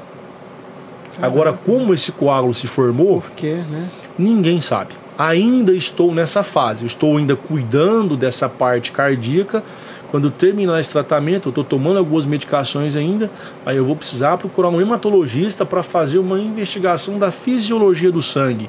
Se não teve alguma alteração, se ah, algum, alguma, algum alimento não está alterando as características do meu sangue, alguma medicação, alguma coisa, né? Fiz todos os exames que você pensar. Fui questionado inúmeras vezes se usava droga, se usava esteroide, se usava é, remédios para a vida adulta aí, é, nada, nada, nada. Nunca usei. Nunca usei nada. Pois né? é, Nunca usei nada. Então esse coágulo, se, é, fiz é, ressonância, tomografia, se fiz cirurgia dental, porque existe esse risco. Um coágulo se forma em qualquer lugar. Você bateu aqui, você formou um coágulo. Existem substâncias no seu corpo ali que vão dissolver esse coágulo e dissolver esse sangue que ficou pisado, esse sangue foi coagulado, para que justamente ele não. Porque os, os, piores locais desse sangue parar é coração e cabeça. Parou AVC. na cabeça é derrame, AVC, e parou uhum. no coração é um infarto. Né? Uhum. não, não tinha sofrido acidente, não tinha tomado pancada, não tinha feito cirurgia bucal, não tive Covid. Quando eu fiz três exames de antígeno, não tive Covid, porque o, o eles, eles estavam acompanhando a, a a sociedade médica estava acompanhando que estava existindo um aumento de AVCs e de infartos por conta da pandemia, pandemia. principalmente os, os, entubados, por causa dos coágulos do pulmão, isso acabava indo para a corrente sanguínea e estava trazendo algum problema. Então eu não tive Covid. E aí agora é partir para essa parte que... da hematologia. Tô bem, já voltei a fazer atividade física Legal. moderada, né? E graças a Deus estou bem. Então não negligencie o, o, sintoma, por mais simples que ele pareça. Não legal. negligencie. Bacana, cara, legal. Ô, ô Coladão, é. Lá vem. Ó, o Edson Petrucci falou assim: ó, na época, Coladão saía da sala para capturar borboletas, besouros e pegar a verdura da, do Fukuta. o Jefinho aí, o, o Jefferson, Tá mandando boa noite aí. Good night. Ô, Jefinho. Jefinho lá da, dos suprimentos lá, né? É, do, dos embarcados, né? Fala, Jefinho. É, e o Edson falou também mais assim, ó. Todo dia pegava o Leandro na casa dele. Ele nunca estava acordado. Tinha que ganhar tempo na estrada. Aí o Jefferson falou assim, ó. Jefinho, Coladão, um excelente profissional e uma ótima pessoa. Aí o Max Wender Obrigado, Jefinho. Zé... Abraço, meu amigo. Zé Colado, pessoa do bem, que admiro muito. Né? E o Lincoln. Ô, Maxão, um abraço. Ferreira falou assim: boa noite aí. Aí tem meu respeito, hein? Lincoln, Lincoln. um abraço, meu amigo. Coladão, cara. Isso aí que o Edinho falou é verdade. Nós fazíamos um limpa numa, numa horta de um japonês que tinha lá na escola. Nós fazia o regaço. Mas você fala lá, lá em. Lá em Miguelópolis. Miguelópolis. Couve-flor, o que tinha nós patrolava lá. Rapaz. E ele realmente, muitas vezes, o Edinho, a paciência deles comigo lá chegava porque ia dormir uma, duas horas da manhã. Aham. Você resolvia estudar alguma coisa e dormir em cima dos livros. Pra acordar, meu amigo, era aquela mão de obra. Tá e ele compensava na botina. Chegava o chinelo num golzinho lá. Um golzinho que é uma lenda aí. Vou te falar uma verdade que carregava nós. É Deus que guarda mesmo, hein? E, e esse dia nós foi fazer um insetário para professor Renato. E a Ana Nery cuidou da parte de identificação dos insetos. Vai ficar catando bicho, caçando bicho lá para poder colocar esses insetos lá. Ela vai e me escreve tesourinha. Escreveu tesourinha, não, escreveu tesourinha. Tesourinhas. E o professor apresentou isso na frente da classe. Agora você imagina. O que, que é tesourinha? é. Rapaz do céu, agora você imagina. Cadeira. Faz parte do aprendizado. A, a Ana, a Ana Nery é da onde? Tuverava? Daqui, eles são daqui. Ah, tá. A Nery, o Edson, o tem Thiaguinho uma- são daqui. Tem uns amigos lá de Tuverava. Pedro Nery, mais uns amigos Os lá. professores nossos eram todos de Tuveraba, É. né? Basicamente todos de Tuveraba. Tinha, acho que alguns de, de moravam em Miguelópolis, mas basicamente Tuveraba ali. Bacana, ô Coladão, cara. Eu acho que é isso aí, velho. Bom, não é, né? Tem muita coisa que poderia falar ainda, né? Tem muita coisa. Mas nosso tempo está esvaindo, né? E, cara, nós conhecemos um pouco aí da, da história da infância do, do, do Coladão aí, né? Das histórias lá da escola, né? De como foi lá na usina lá quando começou. Trabalhou no Leônidas, né? Seis meses, você falou, né? Três meses. Três meses, né? Carol, né? E tá aí, o cara que teve uma, um- um- uma mudança de vida aí em 2019, né? Uma coisa que você falou no começo da entrevista, que é que não sei se você falou, se ouviu em algum lugar, que é muito bom você se conhecer. Você falou, não foi? Sim, é você- fundamental esse E você, processo. e você fez isso na, na- naquele ano lá. Você, peraí.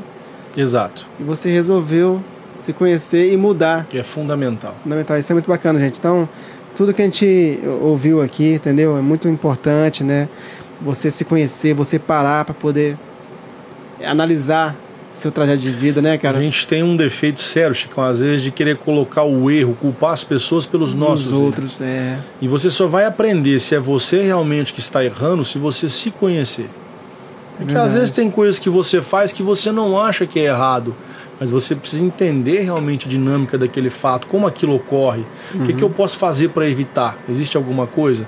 Então tudo isso está englobado dentro desse processo de conhecer-se a si mesmo. Legal. Coladão, pra gente, pra gente encerrar, eu queria que você deixasse alguma mensagem aí para quem tá ouvindo a gente. Você é um cara, apesar de ser novo, né? Tem uma experiência muito grande aí, conhecimento muito, muito, muito extenso, né? Sobre todos os assuntos. Né? Deixa alguma mensagem pro pessoal que tá começando na vida profissional aí, cara, né?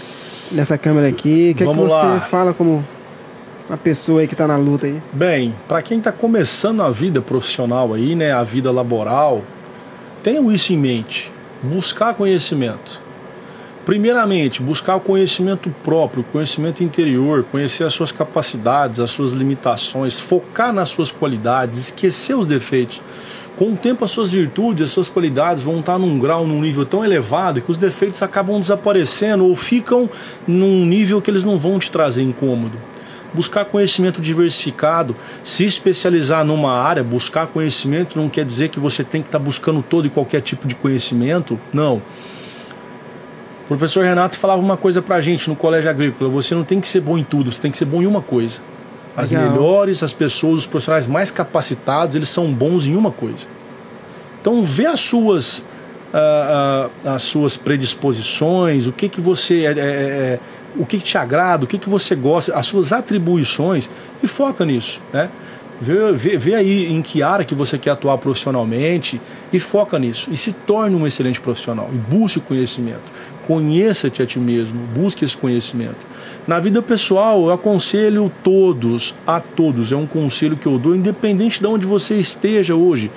Busque a Deus de todo o seu coração, com toda a sua força, com toda a sua garra e a sua fé. Nós estamos precisando disso.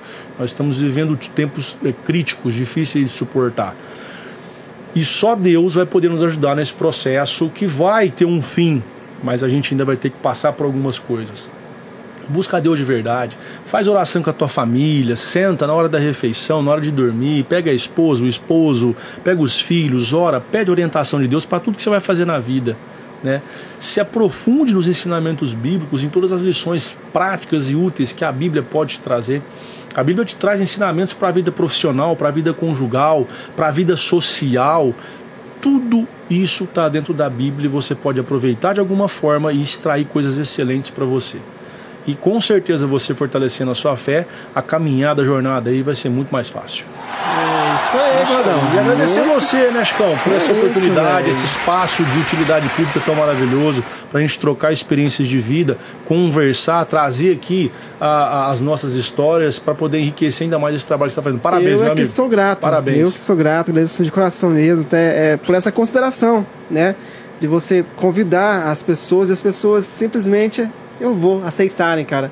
Né? Eu estou sendo muito enriquecido Que com, bom, toda, com toda essa informação. Parabéns. Eu sou muito grato, Parabéns. fico feliz por realmente ter é, é, essa consideração de todos que têm vindo aqui, né? E, e transmitido um pouco da experiência, né, do conhecimento, porque não somente eu, né? Mas todos que estão aí acompanhando aprendem alguma coisa. Eu aprendi muita coisa. Aprende. Que bom. muita coisa. Então, esse, esse, esse é o motivo de trazer pessoas aqui. Porque, ô Coladão, não é porque você não é famoso, você não é um ídolo, que você não tem uma história Exato. de vida. Perfeito. Entendeu? Não há nada melhor que uma história de vida para você compartilhar né, com as pessoas. As então, melhores. infelizmente, a gente não tem muita visualização por conta de não ter ninguém famoso vindo aqui, mas nós temos conteúdo. Entendeu? É, muito bom. Que slogan, hein? pra- né, né, Acabei de Que falar slogan, aqui. Que slogan. Um slogan de maravilhoso. Então, a- Não tenho fama, mas tenho conteúdo. tem conteúdo, tem história. É. Isso é tudo na vida de um homem. Que adianta eu ter, ter dinheiro, ser famoso? Você vê o Mamãe Falei?